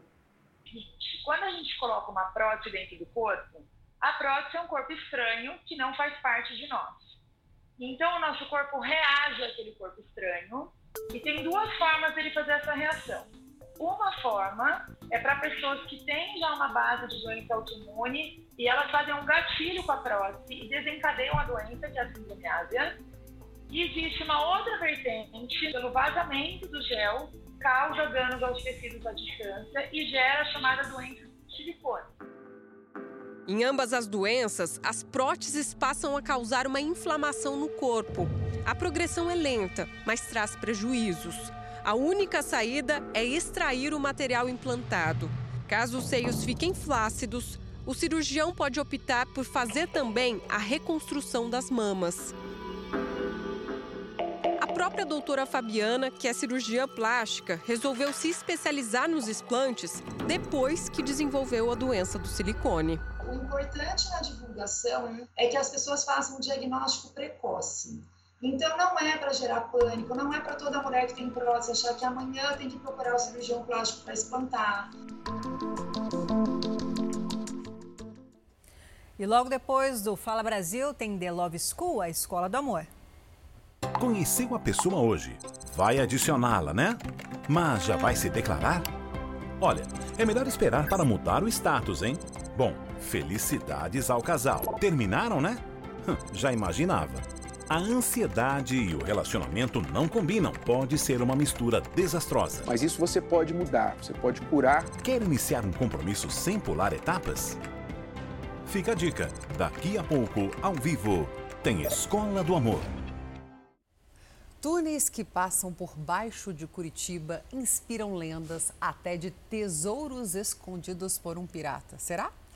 Um livro foi escrito com relatos dos mistérios envolvidos na construção dessas passagens, erguidas no século XIX.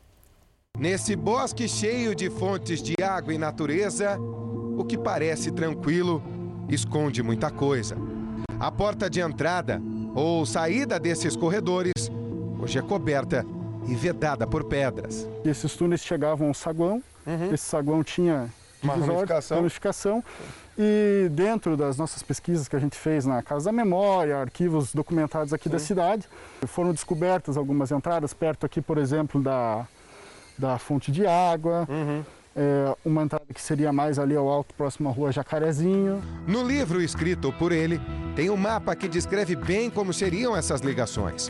Perguntas que ficam: por que essas vias embaixo da terra existem? Supunha-se que um pirata, né, uhum. teria... É... pirata Zumiro. Isso, pirata Zumiro, ele teria, teria uma casa, um terreno aqui por perto e fizeram a conexão, né? Ó, vai que ele tem um tesouro guardado nos túneis. É. Esse foi um dos elementos da história dos túneis.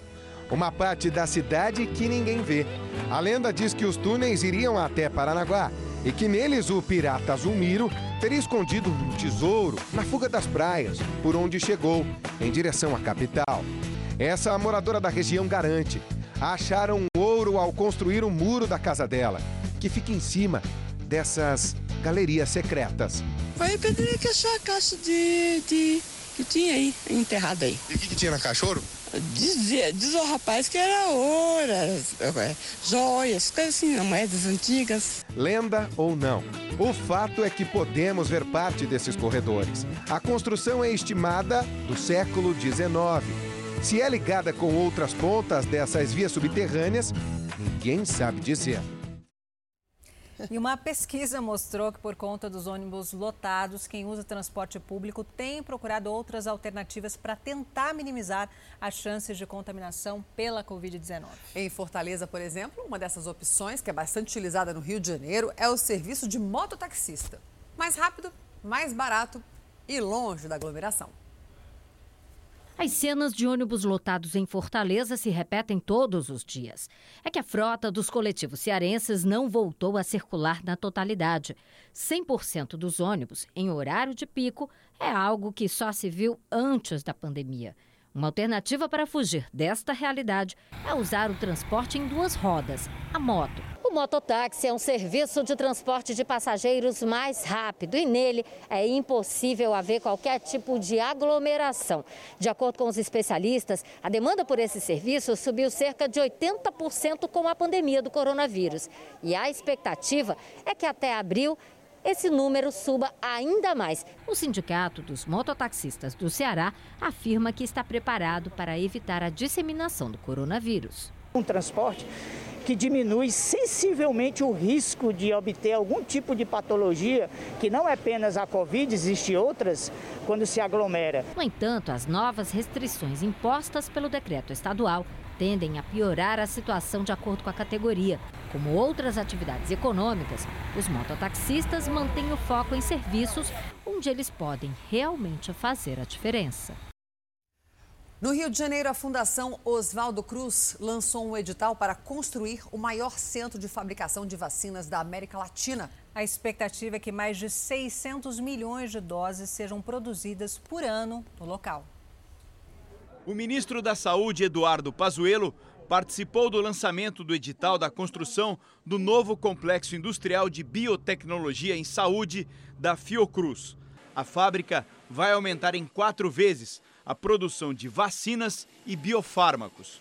A previsão é que seja inaugurada em 2025. No evento, Pazuello disse que está em negociação com vários laboratórios para acelerar o Programa Nacional de Imunização contra a Covid-19. O Ministério se reuniu com os representantes da produção da russa Sputnik e da indiana Bharat Biotech. Essas duas vacinas representam a possibilidade de entrega em fevereiro e março de mais 30 milhões de doses. Já a Fiocruz pretende iniciar a produção de vacina contra a Covid-19 em uma semana. O IFA, insumo farmacêutico ativo usado na fabricação, chega neste sábado da China. Com esse lote, serão feitas quase 3 milhões de doses. Apesar do atraso de um mês na liberação dessa matéria-prima, a Fundação garante que o cronograma de entrega das vacinas ao Ministério da Saúde não sofrerá atraso. Não teremos atraso no nosso, na nossa entrega até julho. Então, tudo que nós falamos, 100 milhões de doses, está tudo mantido. Uma mansão redonda, sem telhado, chama muita atenção, né? E o que, que você acha de ter no mesmo terreno uma casa, olha só, de cabeça para baixo e outra deitada com o telhado no chão? Confuso, né? Vamos acompanhar e conhecer essas casas na reportagem. Chegamos em Ribeirão das Neves, na região metropolitana de Belo Horizonte. Aí ali em cima bicicleta no teto, um cachorro no teto, ali tem uma árvore, tudo de ponta cabeça, gente. Que loucura, olha isso, gente, o telhado. E não cai as telhas, né? Dá licença, povo de casa. Opa, tudo bom? Prazer, viu? O dono das casas é o advogado Eduardo Lima e foi tudo ideia dele. Eu posso conhecer? Vamos lá, vou trazer a galera, vem cá. A mesa da sala tá lá no teto, as plantas também, até a pia tá de cabeça para baixo. Eu não sei se é para tomar banho ou lavar a mão, né? Olha onde tá essa pia com a torneira e até a toalha tá com a gravidade toda trocada, gente. Ao lado da casa de cabeça para baixo tem uma casa deitada. Ah, aqui dá para ver melhor. Olha, gente, o telhado tá todo encaixadinho aqui, ó. Ele foi feito todo por fora e depois montado aí no, no lugar.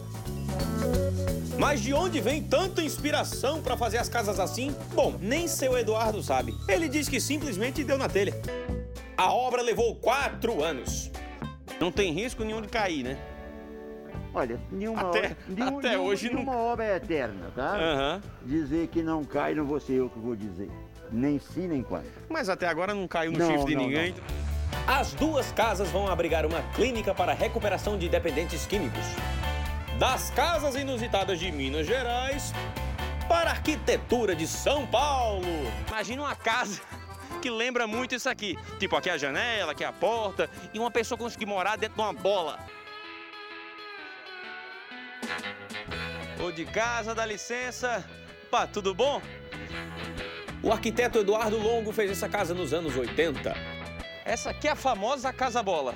O senhor que foi que arquitetou ela. Arquitetei. Então eu tô falando com um homem que tem autoridade para dizer que não tem nenhum risco dessa casa sair rolando por aí. É. E no pé da bola, uma homenagem. Ela lembra uma fruta, né? Um café, na verdade é meu avô. Seu avô? Lunar... Mexia com café? Lunardelli, ele foi o rei do café. A casa tem 400 metros quadrados, foi feita em concreto armado e argamassa.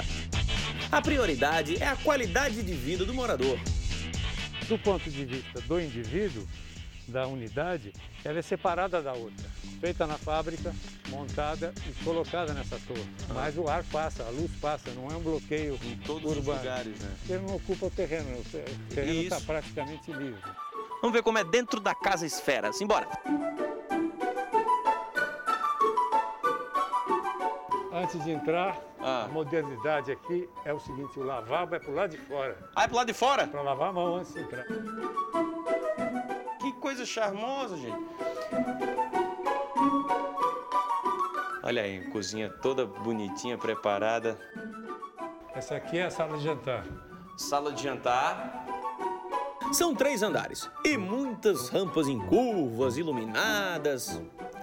É janela que tu queria? Toma janela! É janela de sobra. A Casa Redonda tem três suítes e muitos móveis planejados que seguem as curvas das paredes. Olha só essa suíte principal. Gente do céu, é luxuoso o quarto. Olha só esse espaço aqui para closet, o chão todo em madeira, o teto também. Lindo ele, espaço bom para cama. Isso aqui é uma varanda? Isso é uma varanda. E olha aí, solzinho na testa, solzinho na cabeça. Até o banheiro da suíte tem varanda. A Casa Bola tá para alugar por 16 mil reais por mês. Ô oh, maninha, eu acho que eu vou fechar negócio. É gostoso, né? Dá uma sensação de aconchego. Dá uma sentada aí pra você ver que é bom. Galera, não, não vou querer sair daqui mais não. Não vou querer mais não. Gente, que confortável isso aqui. Dá licença, Eduardo. Vou ficar por aqui, galera. Um cheiro, meu povo. Mudando de assunto, gente, muita gente ficou com problemas psicológicos durante a pandemia, infelizmente. E você vai ver agora a história de uma mulher que teve depressão no ano passado, ficou obesa e agora precisa de ajuda para fazer uma cirurgia de redução do estômago. Essa é a foto da Maria Angélica, alguns meses antes do surgimento do novo coronavírus. Essa é a Maria Angélica depois de um ano de pandemia. A cabeleireira não foi infectada pelo vírus mas sucumbiu à depressão. Com isolamento social, as clientes do pequeno salão em Valinhos desapareceram. Sem dinheiro, precisou de ajuda para sobreviver. Eu me comovi, daí a gente veio, a gente ajudou o que a gente pôde ajudar, né? Compramos fralda, compramos umas coisas assim para as crianças, compramos pomada, compramos coisas de higiene para ela. Em um ano, ela pesava 90 quilos. Hoje, tem 240. A situação é tão grave que Angélica não levanta mais da cama. Desde o dia 31, que foi quando eu machuquei minha perna. E aí o médico deu uma previsão para voltar a andar. E eu acho que devido a ter machucado e devido o peso prejudicar, eu não consegui mais firmar a perna. Precisa de ajuda para tudo. Os filhos estão angustiados com essa situação. Ela quer muito fazer as coisas, mas intencionalmente ela quer, mas não acaba não conseguindo. Sem ter para quem apelar, para quem pedir ajuda, a família e os amigos decidiram criar uma vaquinha online. Nessa corrida contra o tempo, eles precisam arrecadar pelo menos 50 mil reais para o tratamento e cirurgia. Ainda é preciso percorrer um longo caminho em uma semana, a iniciativa arrecadou pouco mais de 600 reais. Na verdade, é a única solução que a gente acabou tendo, né? Porque a espera pelo SUS é uma coisa muito imensa. Maria Angélica mantém vivo o sonho de ter uma vida normal de volta. Para voltar a andar, voltar a trabalhar e, né, ter uma vida normal. Não ficar deitada, né, presa dentro do quarto. Agora um flagrante vindo de Minas Gerais. Um bezerro e uma novilha que tinham acabado de ser furtados foram encontrados pela polícia, olha que horror, dentro de um veículo. Os animais estavam amarrados pelas patas dentro do porta-malas e no banco do passageiro. O motorista foi preso e os animais, ainda bem, devolvidos para o dono. Isso aconteceu na cidade de Campestre. Um dos principais pontos turísticos de Minas Gerais está à venda e está causando revolta entre os moradores. É uma pirâmide, conhecida como Pirâmide de São Tomé das Letras, uma cidade no sul do estado e que está à venda por 1 milhão e 200 mil reais. O local é particular e a prefeitura informou que está negociando a compra, mas os comerciantes da cidade estão preocupados, porque se outra pessoa comprar, o ponto turístico pode ser usado de maneira indevida, segundo eles. A decisão deve sair nos próximos dias, mas os turistas já começaram uma vaquinha para tentar comprar o local. Eu estou procurando a pirâmide, não achei ali, Thalita? Não achou, Eu acho que é só o nome, né? E após quase um mês fechado por causa da pandemia, o maior museu a céu aberto do mundo em Minas Gerais será reaberto. Vamos para Minas Gerais conversar novamente com Raquel Rocha. Raquel, quais as medidas que foram adotadas por aí para a reabertura de Inhotim, lugar lindíssimo, né?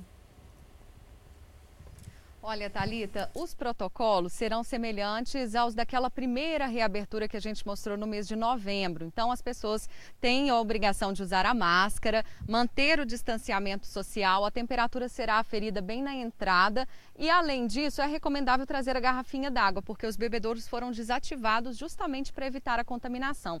O Inhotim, como você disse, é o maior museu a céu aberto do planeta.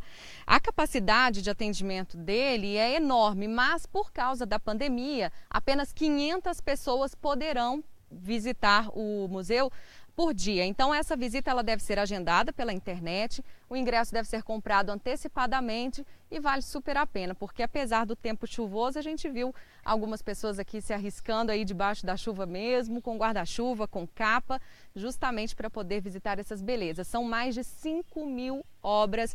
Haja olhos para olhar, haja pernas para andar, mas vale super a pena e eu recomendo para quando vocês vierem a Minas Gerais, guardar um tempinho para vir aqui, a vir aqui até o Inhotim. Carla. Cada lugar lindo que a gente tem conhecido, Raquel, aqui no Fala Brasil, edição de sábado, para a gente é uma grande oportunidade. É a gente e o público todo, né, conhecendo. Obrigada, querida. Não conheço Inhotim aí em Minas Gerais. Fica a dica aí pertinho de Brumadinho. Sofreu muito quando teve a tragédia lá, porque teve que ficar fechado e agora reaberto ao público.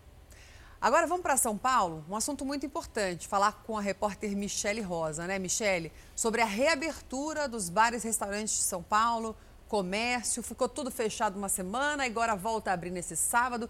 Explica aí para todo mundo que está assistindo a gente como é que fica a situação só por hoje, porque muda toda hora, né? Exatamente, não dá para a gente achar aí que vai ser sempre assim. O importante é a gente lembrar que tem que seguir as regras, isso é imprescindível, né? Bom, nós estamos agora na fase amarela. O que, que acontece então? Os restaurantes podem ficar abertos apenas 10 horas por dia. Essa medida né, vale também para academias, salões de beleza, shoppings cinemas, teatros e qualquer outra atividade comercial que gera aí um encontro de várias pessoas. Mas atenção, donos desses tipos de estabelecimentos, né? Porque só devem ser operados com 40% da sua capacidade total. E o atendimento presencial também deve encerrar às 10 horas da noite. No caso de bares, né? A gente está aqui na Vila Madalena, na Vila Madalena tem bastante bar. Estes sim devem ser fechados às 8 horas da noite. Não pode passar desse horário. Agora, quanto a baladas, shows, né, grandes eventos aí, boates, esquece. Continua tudo isso proibido, tá, Thalita? Certo, fase amarela, estado de São Paulo, algumas regiões na fase laranja. Obrigada, Michele Rosa, pelas informações. E um estudo feito por vários grupos de saúde estima que 2 milhões e meio de adultos já foram infectados pelo novo coronavírus em São Paulo. Isso significa quase 30% dos moradores da cidade. Em relação ao levantamento anterior, o índice subiu de 26% para 30% da população de São Paulo. O estudo também indica um aumento na contaminação de jovens. O índice subiu de 24% para 33% entre os que estão na faixa dos 18 a 34 anos, contra 20% entre os idosos. Um estudo desenvolvido na Universidade Federal do Paraná apontou os efeitos tóxicos da cloroquina nas células. De acordo com a pesquisa, o medicamento pode causar lesões que danificam vasos sanguíneos de órgãos como coração e também pulmão. Os trabalhos com a cloroquina no laboratório do Departamento de Patologia da Universidade Federal do Paraná são realizados desde 2016. Quando nós tratamos as células em laboratório na presença de cloroquina, nas mesmas quantidades usadas nos pacientes, nós percebemos que essa célula passa a ficar doente. Com o uso da cloroquina no tratamento de pacientes com a Covid-19, os estudos mudaram de direção. Os pesquisadores passaram a avaliar o efeito tóxico do medicamento nas células do nosso organismo. E aí a conclusão: a cloroquina pode causar lesões que danificam os vasos sanguíneos, prejudicando o funcionamento de órgãos como coração e pulmão. De acordo com a pesquisa, o medicamento pode provocar danos nas células que revestem o interior dos vasos sanguíneos, presentes em todo o corpo humano. O estudo foi realizado por Paulo César Gregório, como trabalho de doutorado. Nosso estudo sugere que qualquer suposto efeito benéfico da cloroquina pode ser inibido pelo efeito adverso no endotélio vascular. Já está descrito que a cloroquina causa vários efeitos adversos, tais como cefaleia, arritmia cardíaca, problemas hepáticos. Os pesquisadores trabalharam com células cultivadas em laboratório, na presença da cloroquina, com quantidades equivalentes às usadas no tratamento de pacientes. Nós percebemos que as células alteram sua forma, sua morfologia, assumem um aspecto totalmente modificado. Com todos esses efeitos colaterais, somados às condições graves de pacientes infectados pelo coronavírus, os pesquisadores chamam a atenção para os possíveis riscos do uso da cloroquina no tratamento da Covid-19. Um brasileiro foi condenado a nove anos de prisão nos Estados Unidos. Estamos ao vivo lá com a nossa correspondente Evelyn Bastos, direto da Flórida. Evelyn, que bom te receber aqui no Fala Brasil, mas que pena com essa triste notícia, né? Do que ele é acusado, Evelyn, por favor? Pois é, Carla, muito bom dia para você, para a Thalita e para todo mundo que nos acompanha. Olha, esse brasileiro chamado Breno Henrique da Silva é acusado de uma série de crimes, viu? Entre eles, assalto, sequestro e tráfico de drogas. Mas o que chama a atenção nesse caso é que ele é apontado como membro de uma gangue que se inspira na maior facção criminosa do Brasil, Aqui nos Estados Unidos, o grupo é chamado de Primeiro Comando de Massachusetts. Outras 13 pessoas já foram presas, mas Breno é o primeiro a ser condenado. Ele cumprirá a pena de nove anos. E olha só, outros dois brasileiros também foram presos no exterior. Luan Irving dos Santos Monteiro, de 30 anos, foi pego no aeroporto de Londres, na Inglaterra, com 100 pacotes de cocaína no estômago. Ele é natural de Macapá e embarcaria em um voo para São Paulo. Já George Bento foi preso na Irlanda, suspeito de matar um adolescente esfaqueado. De acordo com as autoridades, ele teria reagido ao roubo de uma bicicleta de um colega de trabalho. Talita. Evelyn, a gente continua com você ao vivo para a gente falar agora sobre a situação da pandemia aí nos Estados Unidos. Desde que começou a vacinação por aí, houve algum progresso na redução do contágio, Evelyn? Houve sim, Thalita. Essa sim é uma notícia boa, né? Por exemplo, no dia 7 de janeiro, o país bateu um recorde no número de novos casos, mas desde então os números vêm realmente sendo reduzidos, né? Na época foram 274 mil infectados em apenas um dia. Já essa redução no contágio acontece agora e está na faixa dos 61%. As hospitalizações no país também caíram quase 42%. O governo anunciou que vai enviar tropas para apoiar a campanha de vacinação. E amanhã, a final do Campeonato de Futebol Americano vai abrir as portas para 7.500 profissionais de saúde, viu? Eles vão assistir à disputa que acontece aqui na Flórida de graça. E além deles, outros 14.500 fãs vão fazer parte dessa plateia que nesse ano está com o público reduzido. Carla. Muito obrigado, Evelyn, pelas informações ao vivo dos Estados Unidos. E veja só. A China acaba de aprovar agora o uso da Coronavac. É isso mesmo. O fabricante, a China, só aprovou agora. A vacina contra o coronavírus era usada apenas em pessoas que estavam muito expostas no país. Agora passa a ser aprovada para o uso na população em geral, assim como já é no Brasil. Este é o segundo imunizante aprovado na China. O primeiro foi o da Sinopharm, esse eu nem conhecia que recebeu autorização em dezembro. Agora é estranho, né? A gente autorizou no Brasil antes da própria China autorizar a Coronavac lá? É que a gente autorizou o uso emergencial e agora eles autorizaram o uso definitivo da vacina por Nossa, lá. Aqui, por enquanto, é, é Estranho. emergencial. Tá. E de Israel vem uma notícia que dá esperança para a gente. Um novo tratamento para a Covid-19 em fase ainda de testes curou 100% dos pacientes que estavam internados. Curou 100% dos pacientes com Covid. Eles tinham quadros moderados ou graves da doença. A partir de amanhã, o país vai suspender aos poucos o confinamento. Os resultados promissores dos testes preliminares foram anunciados por pesquisadores do Hospital Ichilov de Tel Aviv. 30 pacientes com coronavírus em estado grave receberam o medicamento ESO-CD24. Todos se recuperaram, 29 deles em até cinco dias. O médico que coordena os estudos com o novo medicamento é o professor Nadir Arber. Ele diz que o produto, além de eficaz, é simples e barato. É administrado por inalação, uma vez ao dia, por alguns minutos, por cinco dias, explica o professor. O medicamento usa exossomos, pequenas estruturas que transportam materiais entre as células para entregar uma proteína chamada CD24 aos pulmões. Elas ajudam a acalmar e regular o sistema imunológico. Agora, na próxima fase, a intenção é ampliar o estudo para mais pacientes para verificar se a taxa de eficácia e de segurança do produto se mantém.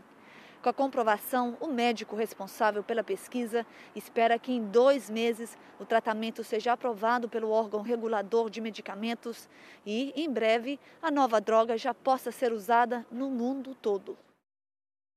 Uma notícia triste que eu dei agora há pouco no Fala Brasil: morreu no Amazonas o vocalista muito conhecido da banda Carrapicho, Zezinho Correia. Ele foi vítima da Covid-19. Zezinho tinha 69 anos. Estava internado desde 7 de janeiro, no hospital em Manaus. Ele chegou a apresentar melhora no quadro clínico, depois piorou, foi entubado, encaminhado para a UTI e, infelizmente, não resistiu aos efeitos da doença. A banda Carrapicho surgiu no Amazonas na década de 1980 e fez muito sucesso em todo o Brasil e no mundo com o hit Tic Tic Tac, gravado em 1996. Recentemente, o Domingo Espetacular fez uma reportagem. Vamos ouvi-lo um pouquinho. Ai, pena que saiu. Fez uma reportagem belíssima, eu assisti com a minha família, uma entrevista com ele, respeitando a carreira dele. E foi uma última homenagem para ele, né? Eu acho que foi a última grande reportagem que foi feita com o Zezinho, com o Carrapicho, e a gente acaba de receber a notícia que ele morreu hoje no Amazonas, Manaus, onde teve essa nova cepa do coronavírus, né? Cepa, sei lá como é que fala essa porcaria desse negócio. Nova cepa. E matou o cantor. Essa música ficou tão famosa, inclusive ele está aí na frente né, do teatro bem famoso, né, muito famoso em Manaus. Nossa solidariedade à família do Zezinho, tantas vidas que se foram né, Ai, com essa pandemia. 230 né? mil só no Brasil. 230 mil só no Brasil. O Brasil é o segundo país que mais Morreu gente? É. Ah, mudou esse quadro, viu, Thalita? Era os Estados muda. Unidos, segundo o Brasil. Agora a Índia também subiu. Estava México e Índia. Trabalhando com isso para voltar. E você gosta de cinema, mudando de assunto, daquelas super produções de Hollywood? Muita gente gosta, mas algumas pessoas têm estes filmes como referência de vida. Pois é, Thalita, são os colecionadores de itens de filme. Você conhece alguém? Eles reúnem tudo que tem a ver com os personagens, é. objetos de cena, réplica. Dá uma olhadinha. Eles são fascinados por cinema. Roberto e Rodrigo colecionam itens de filmes que se tornaram clássicos de Hollywood.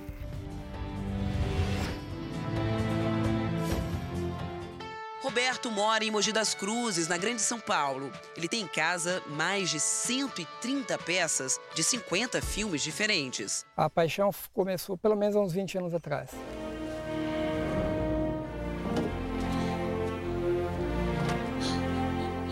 Uma das réplicas é esta aqui, o Jeep do filme Jurassic Park.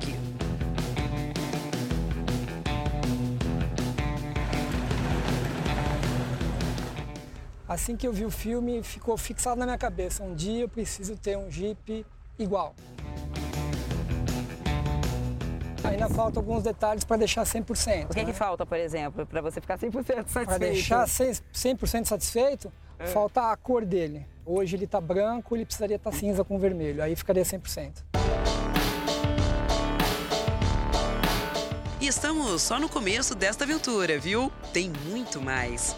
Tem até aqui ó, o crachazinho, a licença para entrar no Jurassic Park. Senão não entra. Então é com esse crachá que a gente vai agora pedir autorização para entrar na sua casa. Legal, vamos e, lá? E realmente iniciar a nossa viagem. Legal. Vamos nessa.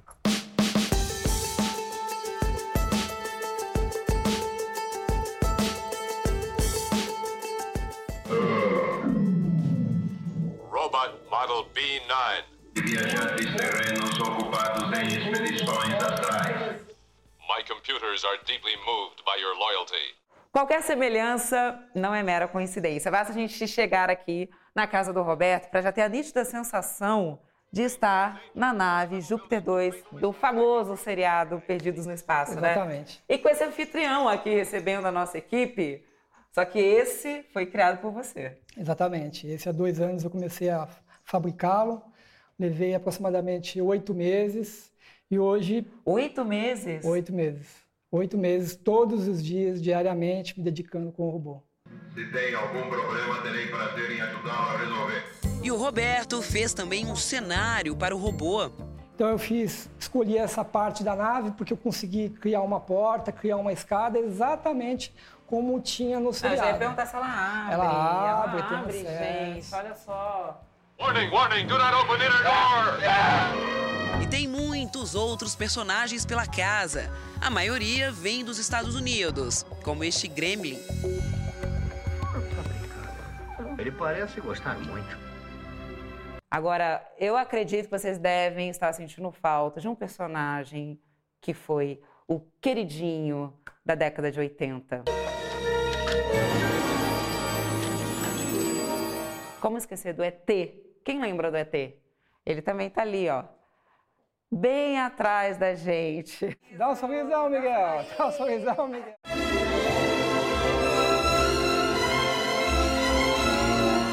Um capacete icônico, mas por trás dele não está o nosso saudoso Dave Prowse, que deu vida a um dos personagens mais famosos do cinema. Por favor. Esse é o Rodrigo, um apaixonado por Star Wars, certo? Sim. Uma paixão que começou há muito tempo. Colecionador há 15, mas apaixonado há quanto tempo? Já desde criança, quando eu conheci Star Wars já no VHS, eu não, infelizmente não assisti no cinema, mas eu sou de 76. O filme foi lançado em 77 e fui conhecer os filmes no início da década de 80. Ou seja, a sua história se mistura à história de Star Wars, né? Eu sou um ano mais velho. Um aninho mais velho.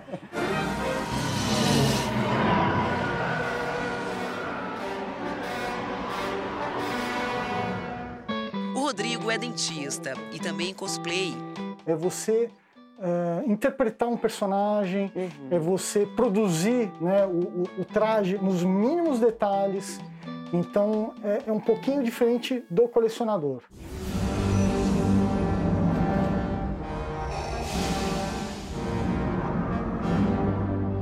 Ao longo de 10 anos, Rodrigo reuniu quase tudo o que se relaciona com Star Wars, como esta réplica de Darth Vader. Se é uma nave consular, onde está o embaixador? Detalhe do mecanismo para fazer a espada Sim. acionar a espada. né? Ah, que sensacional. Tecnologia dos anos 80. O sabre de luz e este bonequinho do Baby Yoda, que ganhou a simpatia dos fãs da série produzida para TV. Impossível não se encantar com todo esse universo dos filmes, materializado ali na nossa frente. Uma viagem pelo mundo do cinema.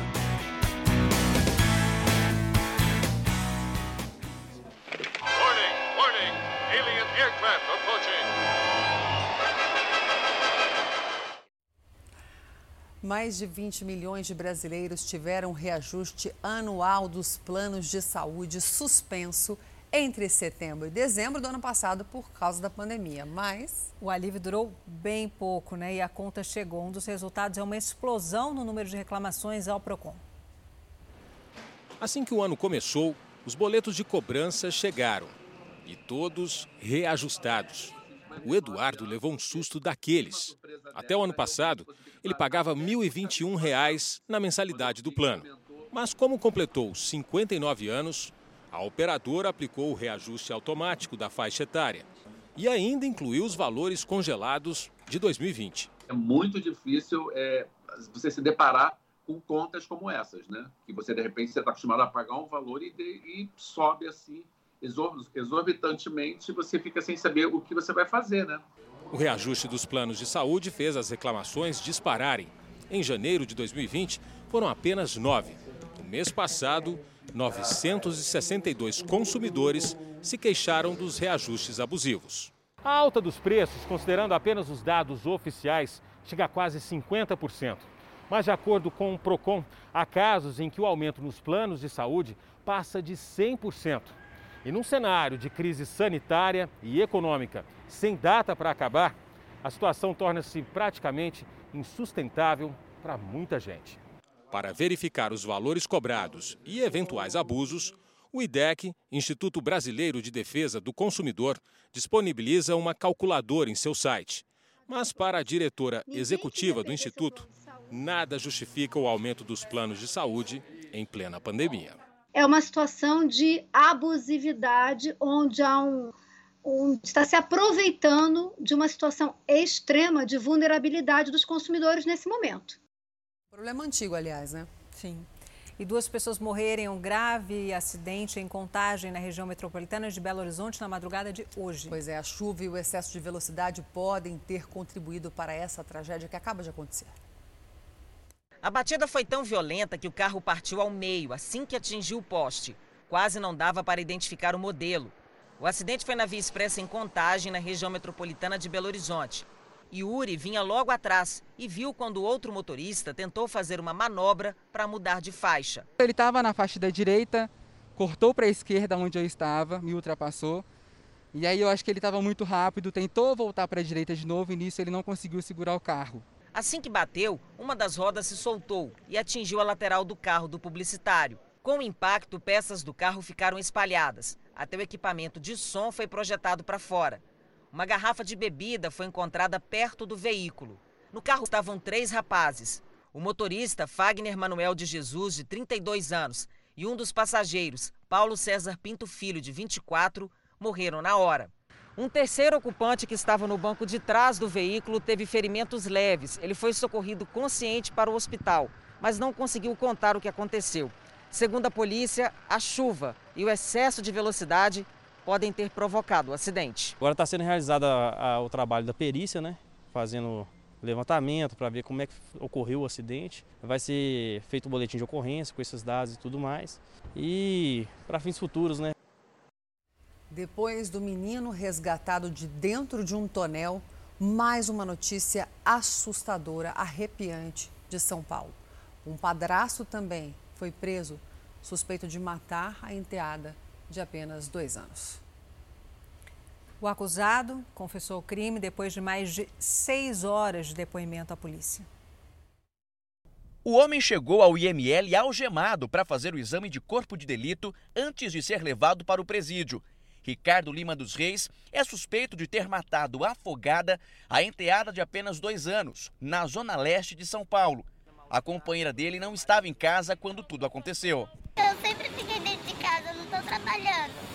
Isso aconteceu depois que eu fui buscar meus materiais da minha filha na moca, na escola. Quando eu cheguei, minha filha já estava internada. Eu só queria saber o porquê ele fez isso com a minha filha. Os dois estavam juntos há oito meses. E segundo a própria mulher, em outros momentos, o homem já teria sido agressivo com os filhos dela. Ele sempre filhos, sempre. Nunca houve. Ele já deu tapa, já pôs de castigo. Eu até discuti com ele por causa disso, que eu não gosto que bata nos meus filhos, que independente do que eu passei com o pai deles, ele nunca bateu nos meus filhos, então eu nunca aceitei isso. A mulher está grávida. Ela prestou depoimento, foi levada para o hospital, onde passou por atendimento e logo em seguida foi liberada. Agora, a polícia de São Paulo quer saber o motivo da crueldade desse homem, que vai responder por homicídio e também por maus tratos. Minha filha só tem dois anos, minha filha não tem culpa de nada. Agora minha filha tá dentro do caixão, sem poder ter Deus, o que, que é isso? Como que alguém consegue matar uma criança de dois anos, a enteada, dois anos? E agora denúncia de aglomeração na Praça Roosevelt, na região central de São Paulo. Centenas de pessoas se aglomeraram na praça. Foi uma festa ao ar livre, com som lá nas alturas. Os moradores registraram as imagens do alto dos apartamentos. Além do risco de contágio pelo novo coronavírus, a vizinhança não conseguiu dormir a noite inteira por causa do barulho. Vários moradores acionaram a polícia militar, mas os policiais foram orientados a não dispersar a multidão por questão de segurança. Este é o primeiro final de semana em que São Paulo está na fase amarela, mas eventos que geram aglomeração continuam proibidos. A Covid-19 não é a única doença que preocupa a Organização Mundial da Saúde. Há também um alerta para o tratamento contra o câncer. A correspondente Ana Paula Gomes explica o porquê. Entre 53 países da Europa e Ásia Central, um em cada três interrompeu parcial ou completamente os serviços de oncologia devido à mobilização contra a pandemia e as restrições de viagens. Segundo a OMS, o impacto do avanço da doença aqui na Europa é catastrófico. Alguns países sofreram com a escassez de medicamentos e outros tiveram uma queda significativa nos diagnósticos de câncer. E isso aconteceu mesmo nos países ricos. A OMS ressalta a importância na prevenção, diagnóstico precoce e acesso de todos ao diagnóstico e tratamento da doença. Durante o primeiro confinamento, Holanda e Bélgica tiveram queda de cerca de 40% nos diagnósticos de câncer. Especialistas britânicos acreditam que a pandemia vai aumentar em até 15% a taxa de mortalidade para pacientes com câncer nos próximos cinco anos no país. Na Europa, câncer, diabetes e doenças respiratórias crônicas são responsáveis por mais de 80% das mortes. Portugal, que vive a superlotação dos hospitais por causa da pandemia, teme o aumento de casos graves de câncer nos próximos anos e pede para que as pessoas não deixem de procurar o médico em caso de necessidade. E em Madrid, na Espanha, dois pacientes com Covid-19 se casaram em um hospital. Rosário, de 62 anos, e Fernando, de 70 anos, deram entrada juntos no hospital, mas ele acabou desenvolvendo um quadro mais grave da doença. E o casal foi separado para receber tratamento em diferentes unidades desse hospital. Alguns dias depois de ser internado, Fernando decidiu pedi-la em casamento. A cerimônia foi realizada ali mesmo. E o padre que oficializou a união, compareceu assim, ó, no celular, por vídeo chamada. Gente, nossa, que lindo, mas que tristeza, né? É. Espero que ele melhore logo, meu Deus. Ai, ai. E você vai conhecer agora um robô que, além de limpar, conta piada. Olha que beleza. Ele tem sido fundamental para ajudar na recuperação de pacientes internados pela Covid-19 em hospitais da Europa. Hey, my name is. Ela se apresenta e cumprimenta as pessoas. Desde que chegou nesse hospital em Munique, na Alemanha, a robô Francisca tem transformado a vida de funcionários e pacientes. Ela limpa o piso e desinfeta os corredores, mas nas horas vagas esbanja carisma e até canta para as pessoas.